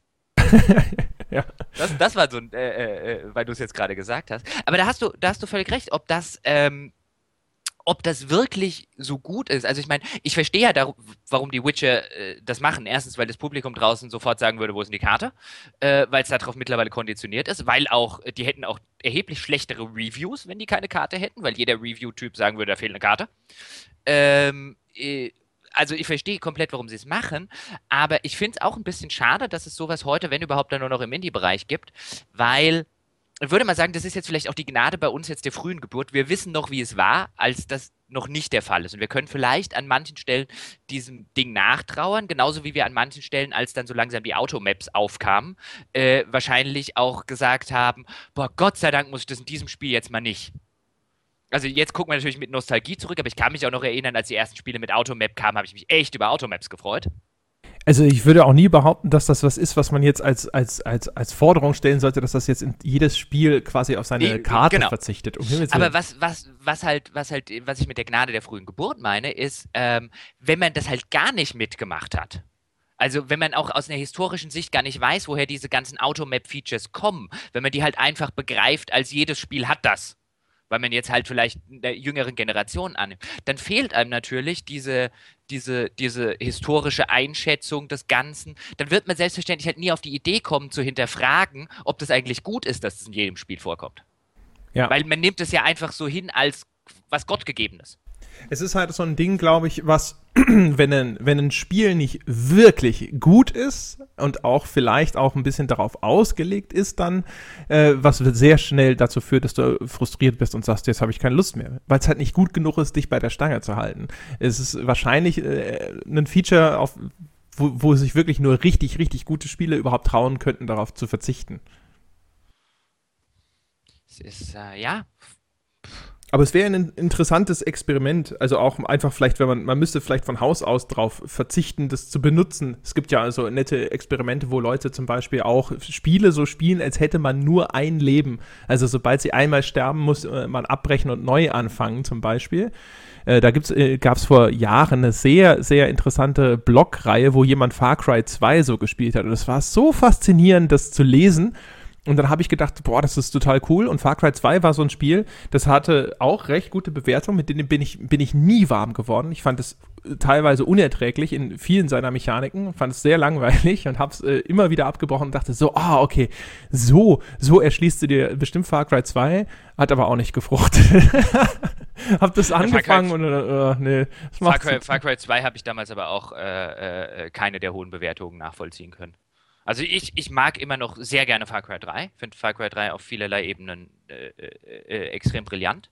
Äh, Far Cry 4 dann wieder Schwäche. Aber Far Cry 2 habe ich auch nie verstanden. Es scheint so ein Spiel zu sein, äh, was halt durchaus einige eine sehr interessante Ansatzpunkte und Mechaniken hat und so. Vielleicht muss man sich da muss man da auch irgendwie reinkommen. Ich weiß nicht. Bislang ist es mir nicht gelungen, das äh, mir zu erschließen. Nee, mir auch nicht. Aber was du gerade gesagt hast mit dem, ähm, wenn wir jetzt nochmal kurz auf dieses Kartenaspekt, weil den finde ich nämlich insofern ganz spannend, dass du natürlich nicht nur dass du natürlich nicht nur dem Spieler das Ganze leichter machst, sondern du machst es natürlich auch deinen Entwicklern wesentlich leichter, wenn du so ein Feature hast. Also ich glaube, man muss schon berücksichtigen, dass das nicht nur irgendwie aus, aus purem Altruismus für die Leute da draußen gemacht ist. Nämlich, wenn ich jetzt, wenn du jetzt zum Beispiel dir bei einem Witcher oder bei einem Dragon Age die Automap wegdenken würdest, jetzt mal unabhängig davon, was man von einem Witcher hält, dann kannst du dir plötzlich als Game Designer und als Level Designer nicht mehr große Abschnitte leisten, in denen nichts passiert, weil du halt nicht weißt, in welche Richtung dir dein Spieler laufen wird. Er kann ja nicht mehr anhand der Karte einfach die Xe abklappern, zum Beispiel. Das heißt, der Spieler kann in jede Richtung laufen. Und wenn du dann eine Spielwelt zum Beispiel hast, in der zu 70 Prozent einfach nichts passiert, der Spieler aber durchaus quasi zu 70 Prozent da drin rumirren kann und rausfinden kann, wo denn hier jetzt mal das Spiel weitergeht, hättest du als Game Designer ein Problem. Deswegen helfen dir solche Sachen natürlich auch, weil du davon ausgehen kannst, dass wenn ich jetzt in so ein Open-World-Spiel eine Karte einbaue, der Spieler in aller Regel, also ich sage jetzt mal wahrscheinlich 90 Prozent plus der Spieler, nur an die Punkte gehen, die du eingezeichnet hast. Was im Rest passiert, kann dir egal sein. Ich bin sicher, das hätte eine ganze Reihe von äh, relativ tiefgreifenden Konsequenzen angefangen von der Gestaltung der Welt. Also, dass du wahrscheinlich halt, also zum, deine Wegweiser müssten tatsächlich als Wegweiser funktionieren, die du in die Welt stellst. Äh, du müsstest vielleicht auch Charaktere haben, die äh, ein bisschen drüber sprechen, dass es da irgendwelche Städte im Osten gibt, um da vielleicht mal irgendwie einen Fingerzeig mhm. zu geben. Aber ich stelle mir umgekehrt halt auch vor, wenn ich tatsächlich durch so eine Spielwelt laufe äh, heutzutage und mit, der, mit, dieser, mit dieser Karte agiere, dann laufe ich halt dahin und dann weiß ich, dass da eine große Stadt ist. Und umgekehrt einfach durch so eine Spielwelt zu laufen, über den Hügel zu kommen, sozusagen, der klassische Reveal, ja, und dann zu sehen, dass da eine Stadt ist. Und ich wusste das vorher nicht. Das wird schon ein ganz anderer Moment sein. Das wird das Erleben des Spiels durchaus äh, verändern, ja. nehme ich an. Äh, äh, und durchaus auch zum Positiven verändern. Ich äh, merke es bei mir zum Beispiel immer, wir hatten es ja schon ein paar Mal, ich spiele ja immer noch gerne äh, Lord of the Rings Online. Ähm, wo sie mittlerweile eine sehr elaborierte Kartenfunktion haben, also für so ein relativ altes Spiel. Das heißt, wenn ich eine Quest kriege, kann ich meine Karte aufmachen, dann sehe ich irgendwo einen, einen Ring, weil das ist ja der Herr der Ringe, äh, äh in einer in eine äh, Farbe, die der Quest zugeordnet ist, und dann weiß ich, wo ich hindappen muss. Den Spaß hat es früher zum Release nicht. Das heißt, da musstest du dir anhand des Questtextes schon noch erschließen, wo du hin musst. Das heißt, du musst am Ende noch die Questtexte lesen. Oh Gott. Ähm, äh, heutzutage läuft es halt anders. Und wie schnell du darauf konditioniert wirkst, merke ich an mir selber. Wenn dann meine Quest buggy ist und der Ring auf der Karte fehlt, sitze ich irgendwie davor und denke mir, what the fuck, jetzt muss ich auch noch selber suchen oder wie. Und dann äh, rattern so im, im, im, Hirn die paar verbliebenen Hirnzellen und ich überlege mir wieder, wait, was hast du gerade gedacht? Hm, also interessant, wie schnell dich ein Spiel darauf konditioniert hat. Gut, heutzutage ist es schwieriger, weil sie die Questtexte im, im Journal halt nicht mehr so schreiben, dass du dir anhand von denen noch erschließen kannst. Auch da sieht man dann wieder die, das, das, das, die Entwicklerseite des Ganzen. Ähm, wenn die Quest buggy ist, dann findest du wirklich nicht mehr, wo du die machen musst, weil halt nirgendwo steht, wo du die machen musst. Weil die halt schon designt ist mit dem Questring im äh, Hinterkopf. Ja, ja, du sagst es ja schon. Es hilft natürlich auch dann bei, dabei, zu, den Spieler zu steuern und, und so weiter und so fort. Naja, genau. sollen also wir mal. Äh, das wäre aber mal, ein, das wäre mal gar kein schlechtes äh, äh, Thema, dass wir mal über moderne Komfortfunktionen und was sie, was sie kaputt machen oder was sie vielleicht gut machen. Ich glaube, darüber könnten wir mal reden. Das könnten wir tun, ja. Also es gibt so, wir könnten mal drüber sprechen, was so Oldschool-Sachen sind, die tatsächlich einen, einen, Wert in sich hatten, der jetzt äh, bei aller Sperrigkeit eliminiert wird, vielleicht durch den modernen Komfort. Da kann man mal, da gibt es noch einiges.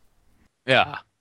Das ist. Wollen wir jetzt wirklich noch weiter mit den Spielen machen oder wollen wir eine kurze, die besten Spiele? Jetzt haben wir lange über zwei geredet und noch eine dritte Folge machen. Also wir, wir ja. müssten sowieso noch eine dritte machen, weil jetzt zwei Stück kriegen wir ja nicht mehr unter.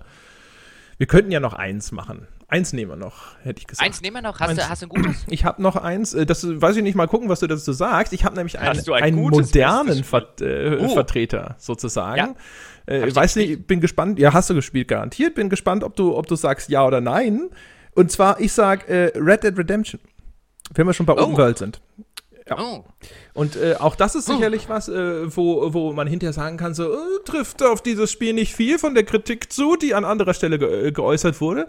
Ich, äh, ich fange mal an und versuche mal ja. den, den Case zu machen, ja. ja. Ähm, ich sage Red Dead Redemption, weil ich erstens der Meinung bin, es ist das äh, beste Open-World-Spiel, das Rockstar jemals gemacht hat bisher. Da bin ich d'accord. Ulkigerweise ist es tatsächlich nicht vom Kernstudio, sondern ist es von Rockstar San Diego. Da hat man damals den Kopf geschüttelt und hat gesagt, was? Äh, das Rennspiel Rockstar Studio? Die haben vorher diese Midnight Club Rennspiele gemacht. Und es hat auch noch eine sehr bewegte Entwicklungsgeschichte. Da gab es nämlich vor Veröffentlichung des Spiels zahlreiche Berichte über äh, die schrecklichen Arbeitsbedingungen bei Rockstar San Diego. Oh, ich erinnere mich, ja. Da, da gab es nämlich diesen offenen Brief der Frauen der Entwickler, die ja. davon gesprochen haben, dass die ständig nur crunchen müssen, zwölf Stunden Tage äh, bis in den Samstag hinein, schief angeguckt werden, wenn sie sich mal krank melden und so weiter und so fort. Und da hatte man eigentlich schon die Befürchtung, oh oh, das wird wahrscheinlich nichts. Hätten sie das mal Rockstar North ist es, glaube ich, machen lassen, also die klassischen GTA-Entwickler. Und aber die haben keine Frauen, die sich beschweren können. Vielleicht. Sonst darfst du da nicht mal heiraten. ja. ja. naja, und aber tatsächlich das Ergebnis meiner Meinung nach das Beste, was Rockstar bisher hier zustande gebracht hat. Und man merkt da, also vielleicht mal ganz kurz für diejenigen, die es nicht, äh, nicht gespielt haben. Naja, komm. Also ist ja nie auf PC erschienen zum Beispiel. Also die PC-Spieler sind ja leider nach wie vor außen vor. Ich weiß auch nicht, wieso, wieso sie davon nicht mal ein PC-Remake gemacht haben. Mir ein völliges Rätsel. Ob sie da irgendwelche total bescheuerten Verträge unterschrieben haben oder sonst irgendwie, keine Ahnung. Jeden Fall ist äh, das Red Dead Redemption ist halt äh, quasi die, die Western-Version von GTA, hat auch relativ viele Referenzen zu äh, bekannten Spaghetti-Western sozusagen, äh, also den klassischen Western äh, aus der Zeit. Man spielt John Marston, äh, der so einen alten Bekannten wieder trifft. Der John Marston hat natürlich eine düstere Vergangenheit und wird dann so GTA-typisch so ein bisschen halt, äh, trifft er ganz viele skurrile Figuren, wird so ein bisschen historisch in diesen äh, Konflikt äh, zwischen Mexiko und den, den frühen Vereinigten Staaten reingezogen und so weiter und so fort. Ist aber ehrlich gesagt äh, viel eleganter. Erstens, man reitet und man fährt nicht Auto. Das heißt, die, die Spielmechanik wechselt dadurch. Die Spielmechanik von GTA ist ja häufig sehr stark, hat ein starkes Gewicht auf diese Fahrsequenzen. Und das äh, ist in äh, Red Dead Redemption weniger ausgeprägt. Ähm, und da ist, ist dafür dann quasi wieder diese, diese Shootouts natürlich, also das, das klassische Ballern steht stärker im Vordergrund. Die Shooter-Mechanik, die sie da drin haben, obwohl sie auch sehr Lock-on-heavy ist, funktionierte meiner Meinung nach erheblich besser als in den GTAs wenn jetzt ein GTA-Entwickler da wäre, würde wahrscheinlich sagen, hier, Quatsch, das ist genau identisch, wir haben den Code einfach nur copy-pasted und du erzählst gerade ganz großen Blödsinn. Deswegen, ich kann das gar nicht jetzt ganz genau erklären, muss ich gestehen. Ich, das Einzige, was ich mal identifiziert habe für mich, ist, dass die tatsächlich die, das Trefferfeedback in äh, Red Dead Redemption finde ich viel befriedigender. Ich habe das Gefühl, dass die Distanzen, über die diese Shootouts stattfinden, kleiner sind. Also, dass man äh, da eher sehr nah am Gegner dran ist und nicht über so ganz große Distanzen agiert, während was bei GTA möglich ist. Und ich habe das Gefühl, dass deswegen diese Kämpfe befriedigender sind, weil man da eher so also auch die GTA-Shootouts sind ja häufig so Stellungskriege, hier Entdeckung von da an äh, und dann raus und schießen. Habe aber das Gefühl, dass das durch diese kürzeren Distanzen in Red Dead Redemption äh, besser funktioniert. Also auch, weil, wenn man näher dran ist, ist natürlich das Zielen mit einem ansonsten ein bisschen clunky System äh, angenehmer und es wirkt halt einfach auch stärker. Ja, und die Geschichte, die da erzählt wird mit diesem John Marston, der dann halt da quasi da von seiner Vergangenheit eingeholt wird und dann sich dann über quasi so ein bisschen durch die Historie wuselt und dann äh, wird da so eine Rache-Story draus und die hat ein tolles, tolles Finale übrigens, für das sie sich sehr viel Zeit nehmen. Die finde ich ist auch die beste Geschichte, die Rockstar bisher je erzählt hat. Ähm, ja, und äh, was man auch noch sagen muss, und da schließt sich so ein bisschen der Kreis zu Shadow of the Colossus und zum Beispiel übrigens auch zu Assassin's Creed Black Flag, diese Spielwelt, die sie da haben, mit dieser diesen großen, weiten Flächen mit so diesen riesigen Felsformationen und Wüste und Kaktus und kleine Städte und so. Das ist der, der Effekt, das hatte ich auch schon bei Black Flag, deswegen erwähne ich es schon mal angesprochen. Ich finde, das funktioniert viel besser. Du hast kleine, in sich eher gekapselte Hubs, wenn du es willst, diese Städtchen, in denen was passiert, die haben einen hohen Wiedererkennungswert. Es ist nicht dieser große Moloch von einer Stadt. Ähm, du hast ein viel besseres Gefühl für die Distanzen, für die Größe, für die Weite dieser Spielwelt. Sie hat äh, eine natürlichere Anmutung, weil diese Wüstengegenden vielleicht auch einfach einfacher zu gestalten sind, natürlich. Und versprüht viel eher so einen, so einen Flair und eine Atmosphäre, äh, in die, in der, der man sich, finde ich, so, ja, so ein bisschen verlieren kann. Und man fühlt sich wirklich so, als ob man eine riesige Spielwelt äh, durchquert und dort immer wieder auf diese Dinge trifft, also diese Städte oder diese Personen oder sonst irgendwas. Ja, also rundherum finde ich, das ist einfach ein extrem gut gelungenes Spiel, das genau die, die Stärken dieser Rockstar-typischen Open World auf den Punkt bringt und einige ihrer Schwächen durch so ein paar kleine Eigenheiten ausbügelt. IMO. IMO. Im Grunde, also im Großen und Ganzen würde ich dem, würde ich dem zustimmen. Also ich bin, bin auch der Meinung, dass Red Dead Redemption das äh, meiner Erachtens nach mit Abstand beste Rockstar-Spiel ist. Ähm, ich halte es für latent überbewertet im Sinne von einem, es wäre auf meiner Liste nicht bei einem der besten Spiele aller Zeiten. Also ich habe tatsächlich auch in der, wenn man dann so drüber nachdenkt, worüber äh, äh reden man heute, wird mir glaube ich nie Red Dead Redemption einfallen, auch wenn ich es für ein, ein, gutes, sogar vielleicht sehr gutes Spiel halte, weil es mir A, noch zu viele Schwächen von GTA übernimmt. Du hast das, ich finde, das, das Kampfsystem ist kein Deut besser. Also ich wäre jetzt quasi, wenn ich jetzt die Rolle des Rockstar-Entwicklers äh, spielen darf, den du vorher gesagt hast, ich finde, das ist genau derselbe Scheiß in grün. Ähm, hat mir nie Spaß gemacht, diese ganzen Shootouts. De der Punkt ist, dass du dich vielleicht schneller dran gewöhnst an das dumme Clunky-System, weil du halt viel mehr davon machst. Bei GTA, gerade wenn du der Story folgst, hast du ja häufig genug mal, äh, wo du irgendwie vier Stunden nicht schießt sondern irgendwie anderen Kram machst und bei Red Dead Redemption schießt du halt relativ viel. Ähm, äh, ich finde das nicht besser. Also ich meine, das allein zieht es für mich runter, weil das jeden, weil Shootouts könnten eigentlich was, also so Western-Shootouts. Ich meine, wie viel davon habe ich in meinem ganzen Leben schon im Fernsehen als Kind und so weiter gesehen? Und wie geil fände ich das in der Realität, also das zu spielen und dann kommt sowas dabei raus. Also das, also das, das nimmt mir von dem Spiel extrem viel, dass Dinge, die echt, echt cool sein könnten, echt, echt uncool sind. Ähm, äh, vielleicht bin ich gehe ich deswegen ein bisschen kritischer damit um, aber ich stimme dir vollkommen zu, dass die Welt gefällt mir wesentlich besser und sie funktioniert für diese Sorte Spiel halt auch wesentlich besser, zumal du da finde ich noch den Aspekt hast, dem, dem, was ich bei GTA nicht habe. Ich meine, anderen Leuten geht es bei GTA. Die fahren irgendwie dann durch und sehen, boah, sieht das da drüben geil aus und guck mal die Weichsicht und nein, nein, nein, nein, ne, was ich immer, also äh, das gucke ich nicht. Ich finde ich finde äh, äh, Technik wesentlich weniger begeisternd bei, bei so Grafik als, ähm, als Ästhetik. Und die Welt von äh, Red Dead Redemption ist halt eine wesentlich ästhetischere. Also nicht nur, weil es eben eine Landschaft ist oder so eine karge Landschaft, sondern weil es viel mehr Momente hat, in denen ich so beinahe ehrfürchtig vor dem Bildschirm sitze und, und äh, denke, dass hier, dass hier jetzt einfach ein, ein, ein etwas, etwas sehr Ästhetisches äh, äh eingefangen wird. Ja. Ähm, wo ich auch zustimme, ist, also ich glaube, was dem Spiel extrem gut tut, ist, dass es sich eben nicht darauf verlassen kann, dass die Hälfte des Missionsdesigns aus Fahrpunkt Punkt A nach Punkt B besteht und sie sich deswegen beim Missionsdesign ein bisschen anstrengen müssen. GTA, da hatten wir schon in der Folge drüber gesprochen, hat, wie ich finde, ein schreckliches Missionsdesign, weil es zu 90, äh, wie gesagt, mindestens zu 50 Prozent daraus besteht, fahr mit dem Auto von A nach B und lass dir das Ohr abkauen.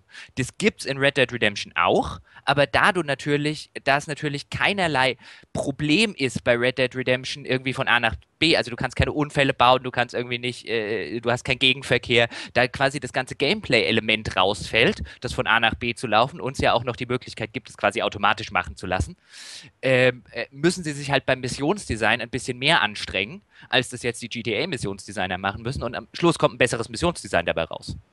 Ja, wobei, also äh, also das, da, diese, diese, diese Standard-Setup, dieses, du reitest irgendwo hin oder du fährst mit der Kutsche irgendwo hin und irgendjemand blat dir quasi das Missionsbriefing vor, ist Ja, aber das gibt's drin, nicht ne? in, ist es drin, ja, aber es gibt's nicht in jeder Mission.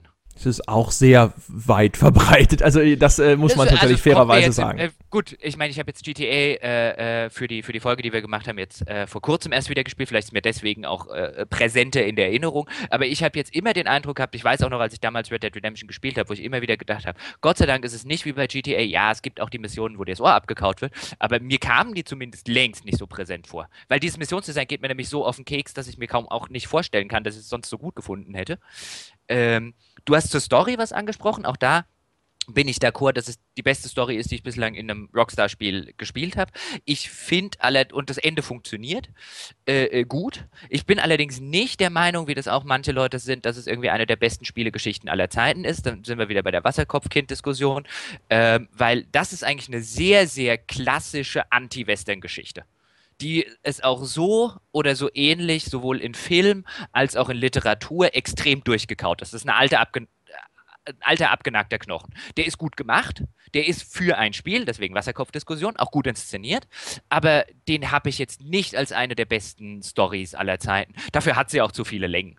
Ähm, ja, ja, es äh, hängt sicherlich durch.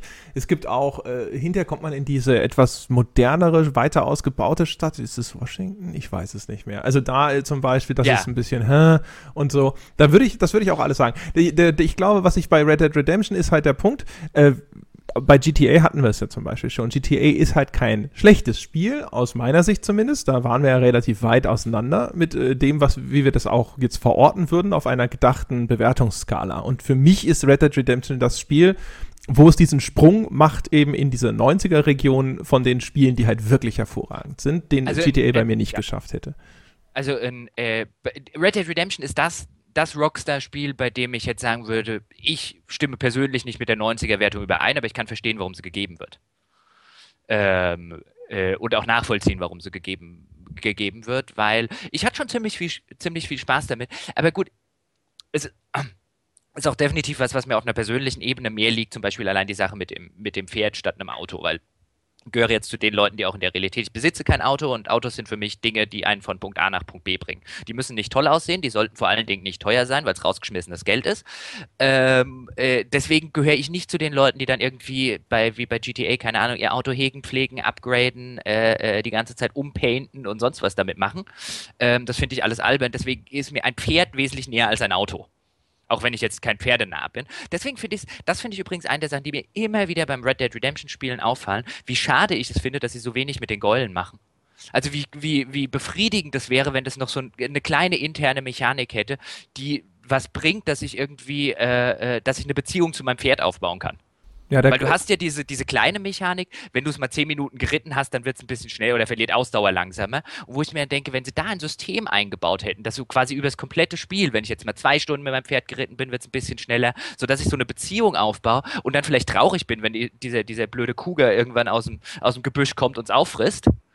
Ähm, äh, das fehlt mir so ein bisschen. Ich glaube, da haben sie echt was liegen lassen. Das glaube ich auch. Da äh, wollte ich gerade sagen, dass, da bringe ich wieder das, was ich äh, in der Diskussion, das haben wir hatten wir, glaube ich, noch nicht im Podcast, aber was ich immer über XCOM sage, wie, wie unglaublich wirkungsvoll es alleine ist, dass du den Figuren Namen mhm. geben darfst. Eine so simple Mechanik, die wahrscheinlich jeder Entwickler auf dieser Welt, wenn es denn sein Spiel in irgendeiner Form zulässt, in 20 Minuten eingebaut hätte.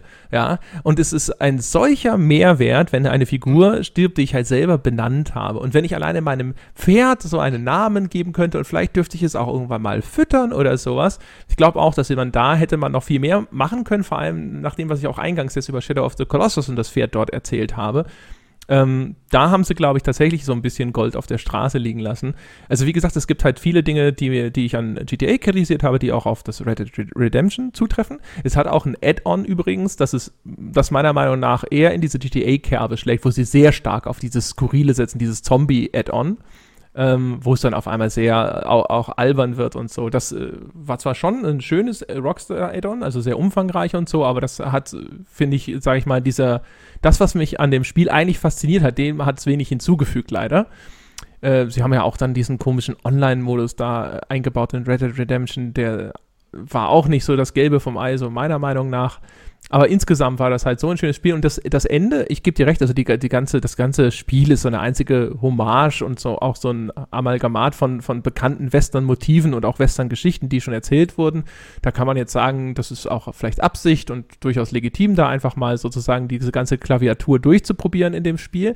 Was ich so schön finde an dem Ende ist, wie viel Zeit sie sich dafür lassen, also so einen richtigen Epilog einzubauen, äh, um dann quasi, Achtung, Achtung, jetzt kommen wieder die fetten Spoiler, da, das hat ja auch ein tragisches Ende. Also du stirbst quasi, du gehst ja sozusagen in deinen Tod am Schluss.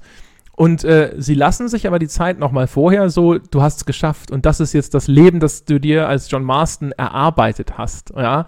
Und du gehst dann da, glaube ich, jagen mit deinem Sohn und so. Mhm. Und dann, äh, du spielst quasi nochmal so ein bisschen diese Belohnung, diese heile Welt bevor dann ja, sozusagen dieses Motiv von wegen die Schatten der Vergangenheit holen ihn ein, wieder zuschlägt und das Ganze umkippt.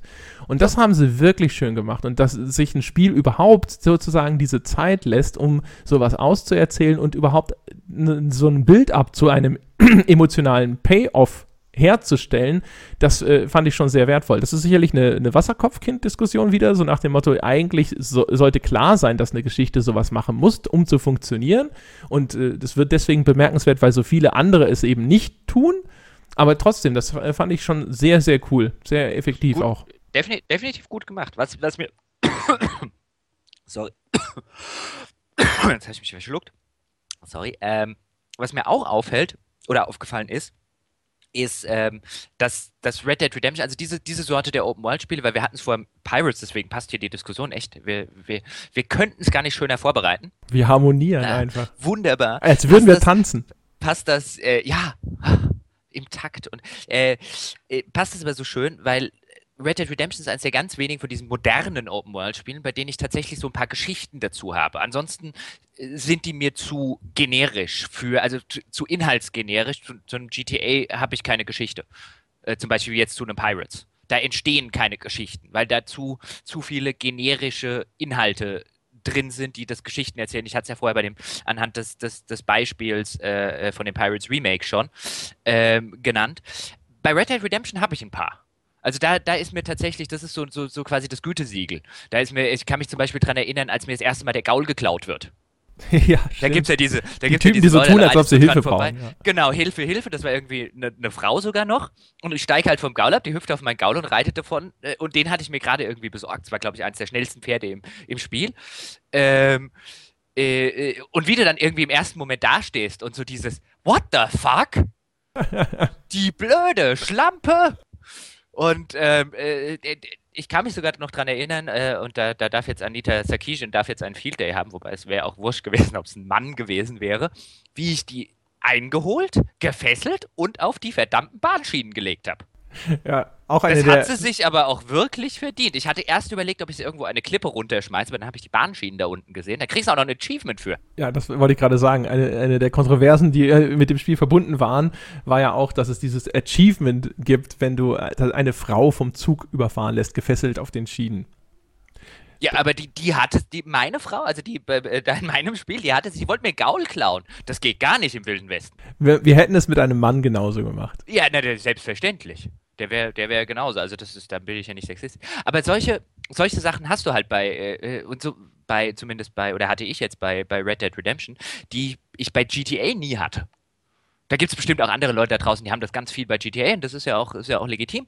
Ähm, aber äh, äh GTA ist, finde ich, viel mehr äh, im Vergleich dazu ist, ist, ist äh, GTA ist halt auch so ein Spiel wie, wie viele von den modernen Ubisoft-Spielen, die halt an diesem ADHS-Syndrom leiden, die halt die ganze Zeit, mach doch dies, mach doch dies, mach doch dies, mach doch jenes. Als würde die ganze Zeit so ein ADHS-Kind vor mir rumhüpfen und äh, äh, quengeln. Und das hat halt Redem Red Dead Redemption nimmt sich halt oder lässt dir halt auch viel Zeit und Raum. Und das gefällt mir halt besser als äh, äh die ADHS-Spiele. Ja, es ist auch ein bisschen stärker gesteuert. Äh, also die in, in GTA hast du ja immer die Musik über diese Radiostation, wo du dann halt mhm. selber durchschaltest und wo ein bisschen moderne Musik läuft. Äh, Red Dead Redemption hat ja einen eigenen Soundtrack, der viel gezielter eingesetzt wird als von GTA. Hab das Gefühl, dass das auch sehr viel zu der Atmosphäre beiträgt. Ähm, äh, würde vielleicht noch mal ganz kurz, weil wir vorhin noch, was mir noch eingefallen ist bei der Shooter-Mechanik, ähm, bei diesen Shooters, da gibt es ja diese Zeitlupen-Mechanik und auch, dass du diese Gegner markieren kannst, damit du sie, um zu simulieren, diesen Quick-Draw und dann schnell mal drei Leute wegpumpen und sowas. Das zum Beispiel ist auch sehr gelungen, das gibt es in GTA nicht. Das äh, fiel mir gerade so ein, dass das auch eine sehr befriedigende Mechanik war, obwohl die recht simpel ist und nicht jetzt wahnsinnig viel von dir verlangt als Spieler. Aber die, äh, die, die fängt halt auch wieder so ein Element, das in diese Welt passt, zumindest so wie man sie so aus Filmen kennt, ein und setzt es halt einfach atmosphärisch wirkungsvoll um es ist halt auch wesentlich reduzierter. Also ähm, äh, fällt mir jetzt ein, weil du jetzt gerade über die Shootouts, dann habe ich jetzt kurz an Waffen gedacht. Und auch das, also ich bin, bin zum Beispiel kein Fan davon, wie das jetzt bei GTA ist, wo du relativ früh im ersten Waffenladen schon erschlagen wirst mit den Optionen, die es da alles gibt. Also ich finde, mehr ist nicht immer mehr ist nicht immer besser. Und quasi für das, für das Spielerlebnis ähm, ist es gerade bei Red Dead Redemption gar nicht so relevant, dass die Waffenauswahl relativ überschaubar ist und du letztlich mit einem, einem Standard-Revolver das ganze Spiel machen kannst. Und dir gar keine Gedanken machen musst, was du alles verpassen würdest, wenn du jetzt nicht dauernd mal in den Waffenladen da und in den Autoladen dort drüben und was ist jetzt wieder neu freigeschaltet anhand dieser, dieser Sachen. Ähm, diese, diese Reduzierung, finde ich, tut dem Spiel halt extrem gut. Also ich bin, bin, es wird ja immer gerne gelobt, weil, weil, weil Spielekritik von Usern und so weiter und, und Presse halt auch gerne eine, eine Feature-Kritik ist. Je mehr, desto besser. Und äh, äh, deswegen wird ja GTA insbesondere immer gerne gelobt durch all die Sachen, die da drin stecken. Und ich finde, all die Sachen, die da drin stecken, machen das Spiel nicht zwangsläufig besser. Ich finde, Red Dead Redemption ist ein schönes Beispiel, dass eine Reduzierung ein Spiel erheblich besser machen kann. Ja, da würde ich, würd ich zustimmen. Also bei GTA werden die Waffen ja nach und nach freigeschaltet. Also jene, wenn du gleich da reinrennst und so, gibt es da noch nicht so viel im Waffenladen, aber ich weiß Doch, schon, was du siehst du ja, was es später geben wird. Ja, und dann genau. kriegst du die E-Mails von wegen, äh, Plonk ist es freigeschaltet, dann bin ich wieder beim ADHS-Kind, das dann, hier, nimm mich wahr, nimm mich wahr, Quengel, Quengel, mach was mit mir. Ja, ja, und äh, äh, ja, genau, ja, ja, ja, ich würde sagen, äh, ja. ja, genau. Jetzt haben wir nicht nur das Wasserkopfkind, jetzt haben wir auch das ADHS-Kind. Mal gucken, was für kranke Kinder wir noch äh, äh, im Laufe der äh, Podcast-Reihe hier hinbekommen. Genau, ja. wir können irgendwann unser eigenes DSM rausbringen. Ja, diese, weiß schon, diese Diagnose äh, Handbuch für Psychologen, das können wir dann quasi für Spiele. Oder wenn, wenn wir irgendwann unser eigenes Spielemagazin aufmachen, so äh, in, äh, in, in, in niemals, äh, dann können wir ja quasi solche Prädikate geben. Wasserstoff, äh, Wasserkopfkind, ADHS-Kind sind dann unsere Awards. ja, die druckt sich jeder gerne auf die Packung. Ja, jeder auf die Packung. Zusammen mit den Testimonials. Nicht ganz ja, scheiße. Richtig. Für ein Spiel ganz ordentlich. Das wäre das wär gut. Ich habe ja aber schon angekündigt, aber jetzt sind wir schon bei der äh, äh dicken Marke. Dann machen wir es halt in der dritten Folge, aber dann kann ich zumindest meinen Teaser noch fertig machen. Ich wollte ja heute noch Civilization äh, besprechen, aber dann können wir das beim nächsten Mal machen, weil äh, Sid Meier Wochen bei Jochen. Ja. Ähm, ja, aber man kann keine, äh, das habe ich mir nach dem ersten Podcast schon gedacht, ich finde, man kann keine besten Spiele aller Zeiten, wo nicht mindestens zwei von Sid Meier auftauchen. Der, wie ich finde, immer noch begnadetste Game Designer, den diese Branche je hervorgebracht hat. Und zwar mit so weitem Abstand. Ist auf jeden Fall äh, tatsächlich jemand, der, also die Leute, die, die diese spielmechanischen Großtaten begangen haben, äh, finde ich ja meistens sogar äh, ein bisschen faszinierender. Ich äh, kann dann auch mal gleich teasern. Ich habe nämlich auch noch ein sehr spielmechanisch orientiertes Spiel, das auf meiner Liste steht, und zwar ist es Super Mario Bros. 3 auf dem NES. Oh. Das habe ich tatsächlich nicht gespielt, ich hatte nie ein NES. Ich habe mir zu, von meinem Konfirmationsgeld damals habe ich mir einen Super Nintendo gekauft. Das war meine erste stationäre Konsole, davor hatte ich nur einen Game Boy. Also viel von dem, was ich über Super Mario Bros. 3 sage, wird sich sicherlich auch auf Super Mario World anwenden lassen. Das, äh, das habe ich zumindest als sehr großartig im Hinterkopf. Das ist äh, quasi die Weiterführung. Ich habe Super Mario Bros. 3 deswegen quasi so ein bisschen im Hinterkopf, weil Super Mario World war äh, so die, der, der, das, das technisch protzende, also auch Super Mario Bros. 3 war für NES-Verhältnisse ein technisches Meisterwerk und so, aber es baut ganz stark auf den Errungenschaften von Super Mario Bros. 3 auf. Was, was ich ja weiß, da, äh, um den Teaser vielleicht abzuschließen, was mich beinahe gestört hatte damals bei dem Super Mario. Ich bin ja ein großer Fan Jump'n'Run-mäßig von Gianna Sisters C64-Zeiten. Ich weiß, es ist eine äh, dreiste Mario-Kopie, aber das hat sich super gespielt.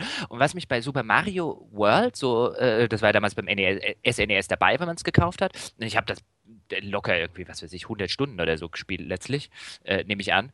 Aber was mich immer so ein bisschen gestört hat, war dieses Metagame, was da oben drauf saß. So dieses, man rennt über so eine Oberfläche und das wurde in dieser Mario-Reihe immer schlimmer. Ich finde, auch da wieder, gebt mir diese Reduzierung. Das, was Spaß macht, sind die Jump'n'Run-Abschnitte. Ja, das Lass war das ja ursprünglich weg. eigentlich eher nur eine schöne Levelauswahl im Grunde genommen. Das war ja äh, auch eingeführt übrigens mit Super Mario Bros. 3, diese Oberweltkarte, auf der dann diese Level sind und dann hat man da noch so ein paar Minispiele untergebracht, so für den guten Ton, wenn man so möchte. Ähm, aber das, das war im Grunde genommen erstmal nur so eine, hier sind die, die Level in dieser Welt, die dann thematisch zusammenhängen und du musst dich dann über diese Karte vorarbeiten zum Schloss aber auch die, die überhaupt die Idee, das so zu machen, um dem Spieler eine Übersicht zu geben, was ihn noch alles erwartet und ihm dieses Ziel, dieses, diese äh, schon mal zu geben, da hinten ist dann sozusagen der Endgegner und das Schloss und so weiter. Das war auch schon ein sehr äh, interessanter Schachzug für die damalige Zeit. Quasi das Automapping der Jump'n'Runs. Ja, es ist kein Automapping, es ist eher so ein Foreshadowing, es ist so eine, so eine Karotte, die man schon mal fand, zeigt. Aber just das finde ich halt bei diesen alten Jump'n'Runs zum Beispiel, wenn ich mich jetzt so an C64-Zeiten oder äh, zurückerinnere, just das war aber doch einer der faszinierendsten Sachen, dass du nicht wusstest, wann es fertig ist. Ist das der letzte Level? Kommt danach noch einer? Super.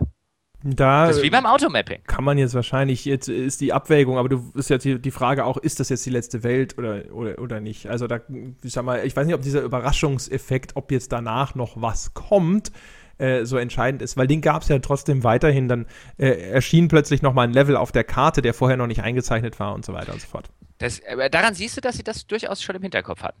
Ja. Gut. Ja, ja aber, aber das machen wir dann beim nächsten Mal. Genau, das machen wir ein andern Mal. Jetzt äh, soll es das für heute gewesen sein. Wir haben tatsächlich drei Spiele geschafft. Hey. Ist, und vor allen Dingen muss man ja sagen, jetzt machen wir ja dann irgendwann die dritte Folge der besten Spiele aller Zeiten. Da kann also auch wirklich niemand mehr behaupten, dass wir nur granteln könnten. Genau, ja. ja. Das ist ja quasi immer die, in regelmäßigen Abständen erinnern wir die Leute daran, dass wir Spiele ja eigentlich ziemlich geil finden. ja. ja. Und sie eigentlich auch und eigentlich auch sehr, sehr gerne spielen. Äh, um, um dann wieder zwischendrin fünf Folgen lang immer nur darüber zu reden, was alles total schlecht läuft in der Welt.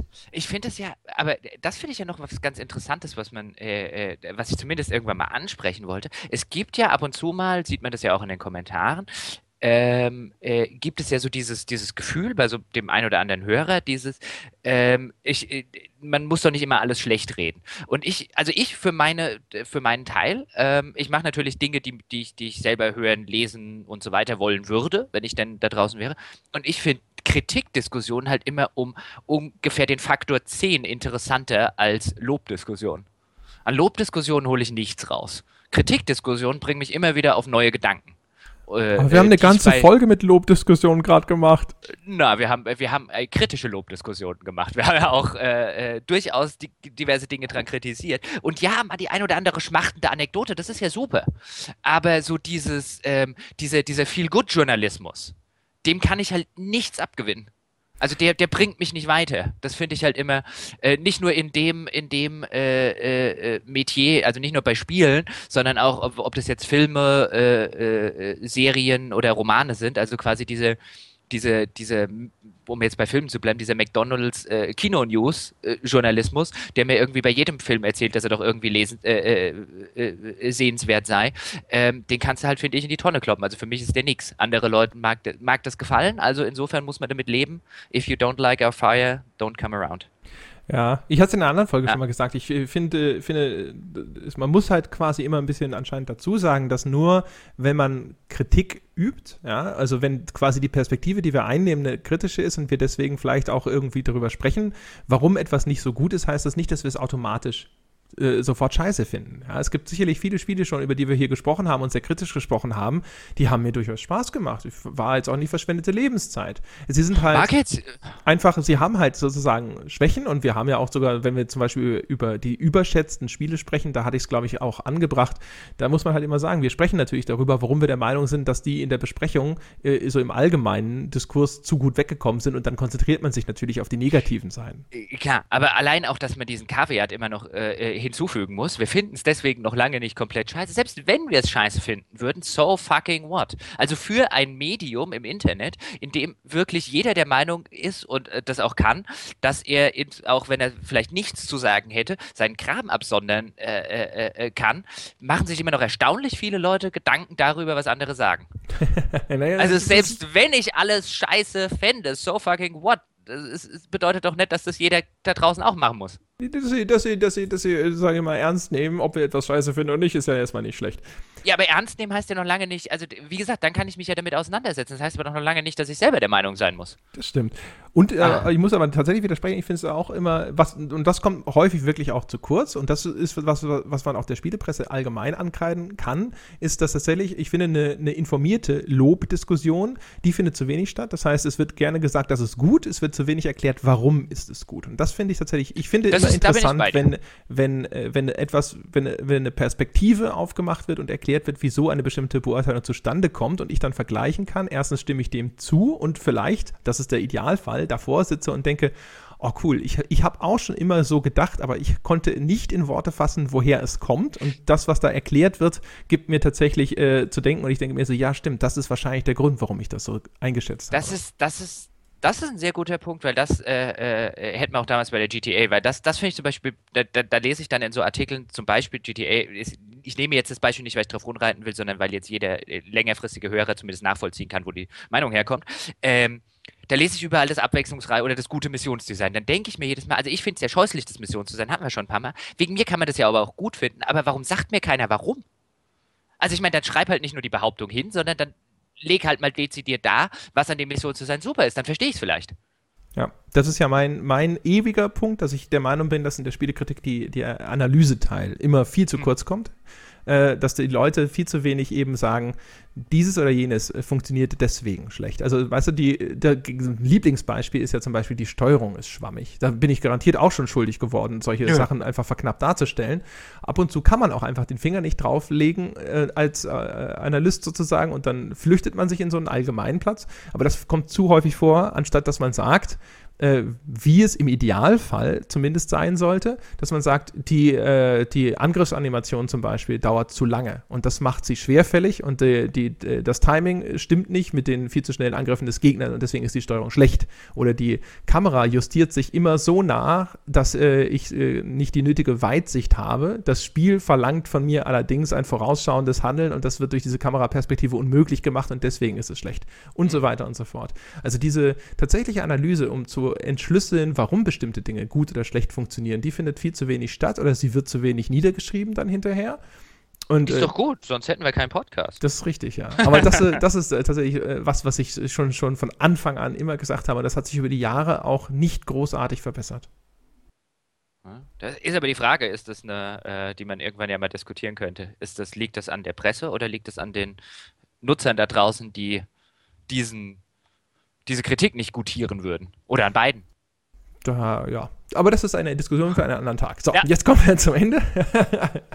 ähm, genau, das war's für Hätte dieses man noch Civilization machen können. Das stimmt, ja. In ja. fünf Minuten, Auf. als ob dir das möglich gewesen wäre. Komm, mach noch deinen dein Abschlussmonolog. Genau. Ja, meine ja. Damen und Herren, vielen Dank fürs äh, Zuhören. Wie immer freuen wir uns sehr, wenn äh, man uns auf iTunes 5-Sterne-Bewertungen gibt. Deswegen nochmal, wer es bislang unterlassen hat, uns diese 5-Sterne-Bewertungen zu geben, bitte, bitte, bitte tut es.